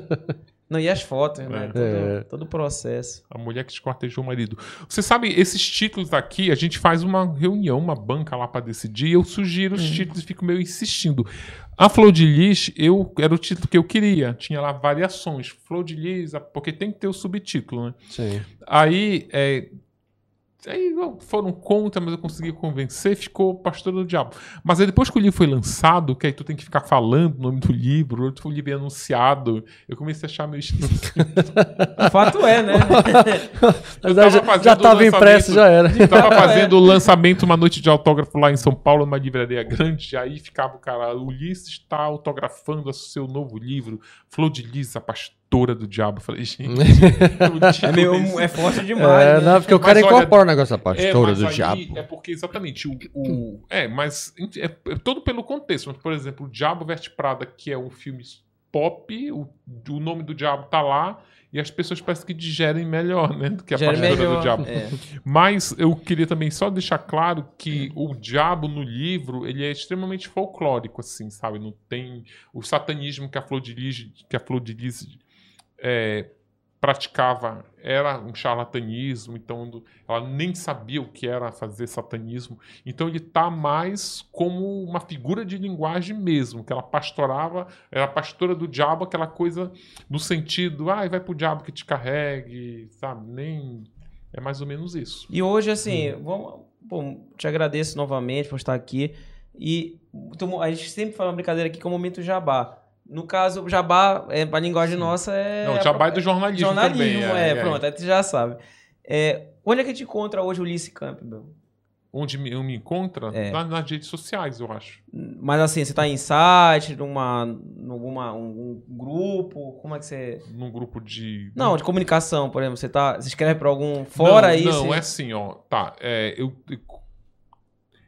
do livro da Suzane, eu saí, larguei o jornalismo. Estava trabalhando no jornal O Globo. Larguei é, para me dedicar aos livros. Aí é porque dá muito trabalho, enfim, não, eu não consigo conciliar. Só que aí o Stream comprou os direitos autorais, que eu não posso falar qual, infelizmente, por conta de, de- Claro. de contratos que eu assinei, mas é, e comprou os direitos autorais dos dois livros, dos dois primeiros, da Elise, e da, da Suzane e da Elise.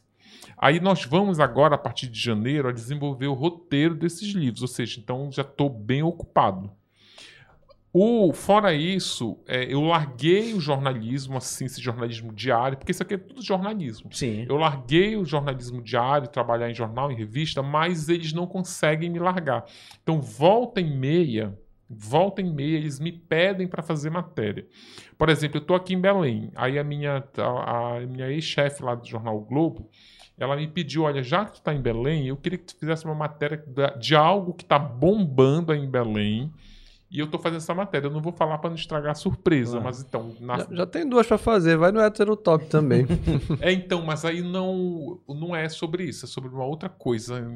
Enfim. A gente vai descobrir vai, aí, vai, né? vai, vai descobrir. Eu posso Leia dizer que é uma breve. coisa que tem um índice de leitura muito alto e que são coisas até que eu já tinha feito aqui. Agora, deixa eu falar uma coisa para vocês. Eu tô aqui em Belém desde terça-feira. E como a minha mãe mora lá no bairro de Nazaré, e o lançamento, todo, toda eu estava resolvendo essas coisas tudo para lá, né? Eu não tinha passado de São Brás para cá.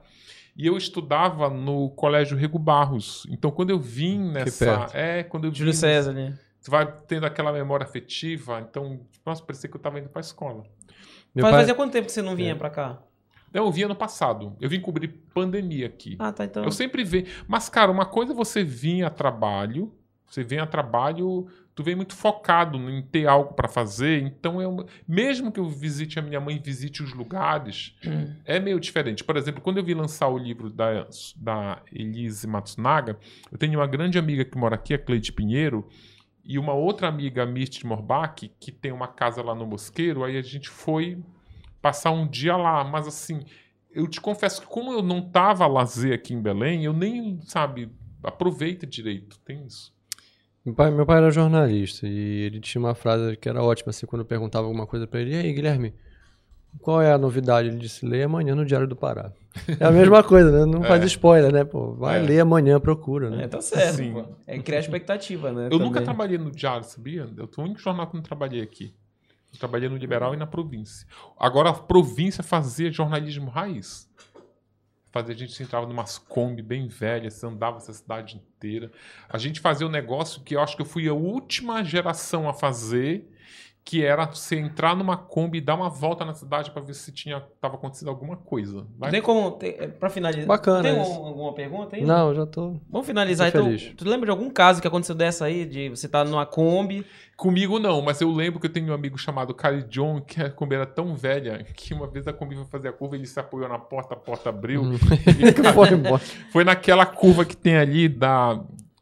Que era na época que a governador José. Que a Magalhães, a Avenida Nazaré, ela tinha outro sentido. Ela Sim. ia pra Praça da República. Você ia direto. É, assim. aí quando chegava no final da Avenida Nazaré, ela fazia uma curva pra pegar Pra Assis Vasconcelos. Que é ali perto do Manuel Pinto. É, Sim. aí foi lá nessa curva que ele caiu da Kombi. Olha, bacana, porque a pauta virou ele mesmo. É, ainda mas ele não, não se machucou, porque caía ali naquele. Opa, Aquele era um trânsito pesado, muito É, ônibus. né? exatamente. Ele, co- ele, só, ele se salvou de não ser atropelado por um É. ônibus. Pô, show de bola. Olha, Só bacana. Vou, vou só mandar um abraço Ainda aqui. tem? Não, não vou ler os Tem uns comentários abraços? porque tem muito comentário, mas só mandar um abraço para uma questão de respeito pra galera aqui.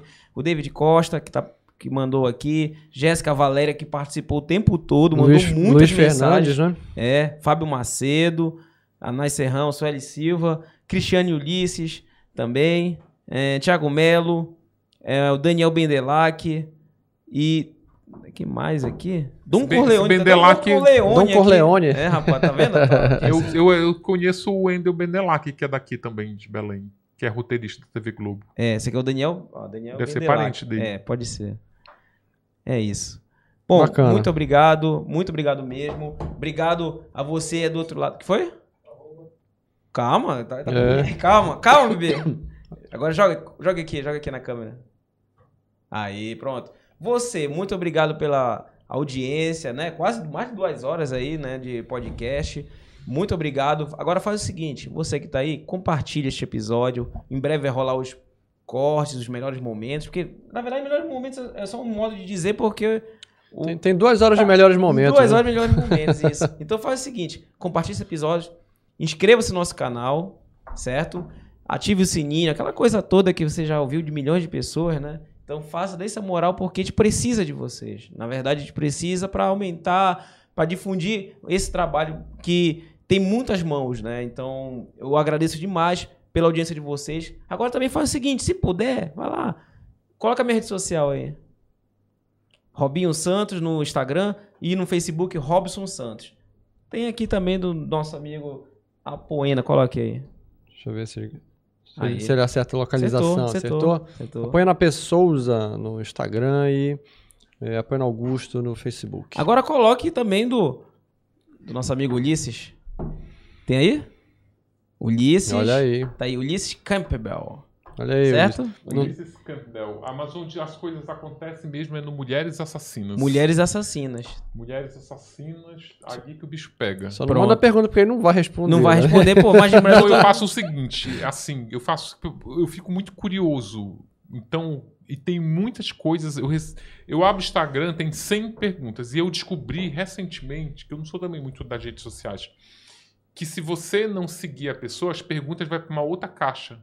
Então eu fui lá, tinha assim 500 perguntas. É verdade. Só que no meio de todas essas perguntas tem coisa interessante. Por exemplo, tem uma mulher aqui de Belém que ela tinha me mandado uma, uma mensagem dizendo que, que tinha lido o livro da Elise e que se identificou com ela porque ela estava tentando matar o marido, por exemplo. Nossa! Caramba. Então tem muitas, sabe? Tem pessoas que querem me passar. Ah, eu passei pela casa da Flor de Lis. Uma das mais, uma das histórias mais impactantes da- de um dos filhos da Flor de Lis, o cara me achou na rede social. Então, assim, eu fui encontrado tudo depois da, da rede social. Então eu tenho que ler tudo. Mas eu não consigo responder. Imagino. Por exemplo, ah, por que você não escreve um livro sobre o casal Nardoni? Ainda já meu trabalho é escrever. Então, quando eu na- no meu momento de lazer, o que eu não quero é ficar lá digitando. É a última coisa que tu pensa, né? É. Aí fico lá só botando os coraçãozinhos pra passar adiante, mas às vezes eu me deparo com uma pergunta, eu, qual critério eu uso? Eu vou abrir agora, sei lá, eu abro geralmente duas vezes no dia. A pergunta que tá lá, a última feita é que eu respondo.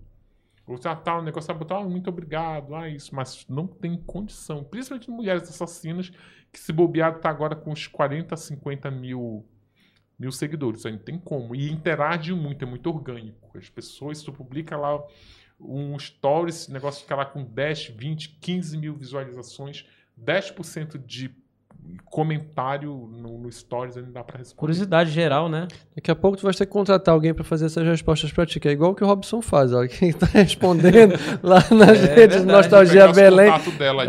Pronto, tá aí, ó. começa a esse negociar, dá né? teu cartão logo. Frila, frila. Pô, muito bom. Agradecer também à RX Turismo Corporativo que está patrocinando este episódio, ao Gabriel do Estúdio Santo de Casa, que deixa tudo bonitão aqui. Olha, cada dia que a gente vem, É, tem uma coisa nova aqui, o cenário atrás aqui do, né, do Ulisses, tem até planta agora. Rapaz, todo dia que a gente chega tem um. São aqui- aquelas plantas de feitiçaria que tem aqui? Não, essa é boa, né? Ah, é tudo de verdade. É de não sei se dá verdade. pra fazer chá com ela, mas é tudo de verdade. Melhor Não tem aquelas plantas que protege, não tem? Que bota Tem. na foto. Tem. Essa é de proteção, né? Tem que ser, pô. Você interpreta pra mim a mulher que eu. Eu, eu vou pensar que sim. Ele colocou pra se proteger da gente. É. Ó, mandando aqui o último recado para o Fabriciano Costa, porque ele tá falando aqui, tô desde o começo assistindo. Ah, legal. Tô desde o começo de Porto Valeu. Velho, Rondônia. Porto Velho. Muito obrigado. Tem gente Paulo. daqui de Maceió também, que é a Maceió. Jéssica Valéria. todo tá participando. Bacana, obrigado, Muito obrigado gente. mesmo. Obrigado você que ficou todo esse tempo. Obrigado, Ulisses. Obrigado, Poena. Obrigado, Gabriel. Obrigado a todo mundo. Até o próximo episódio. Falou!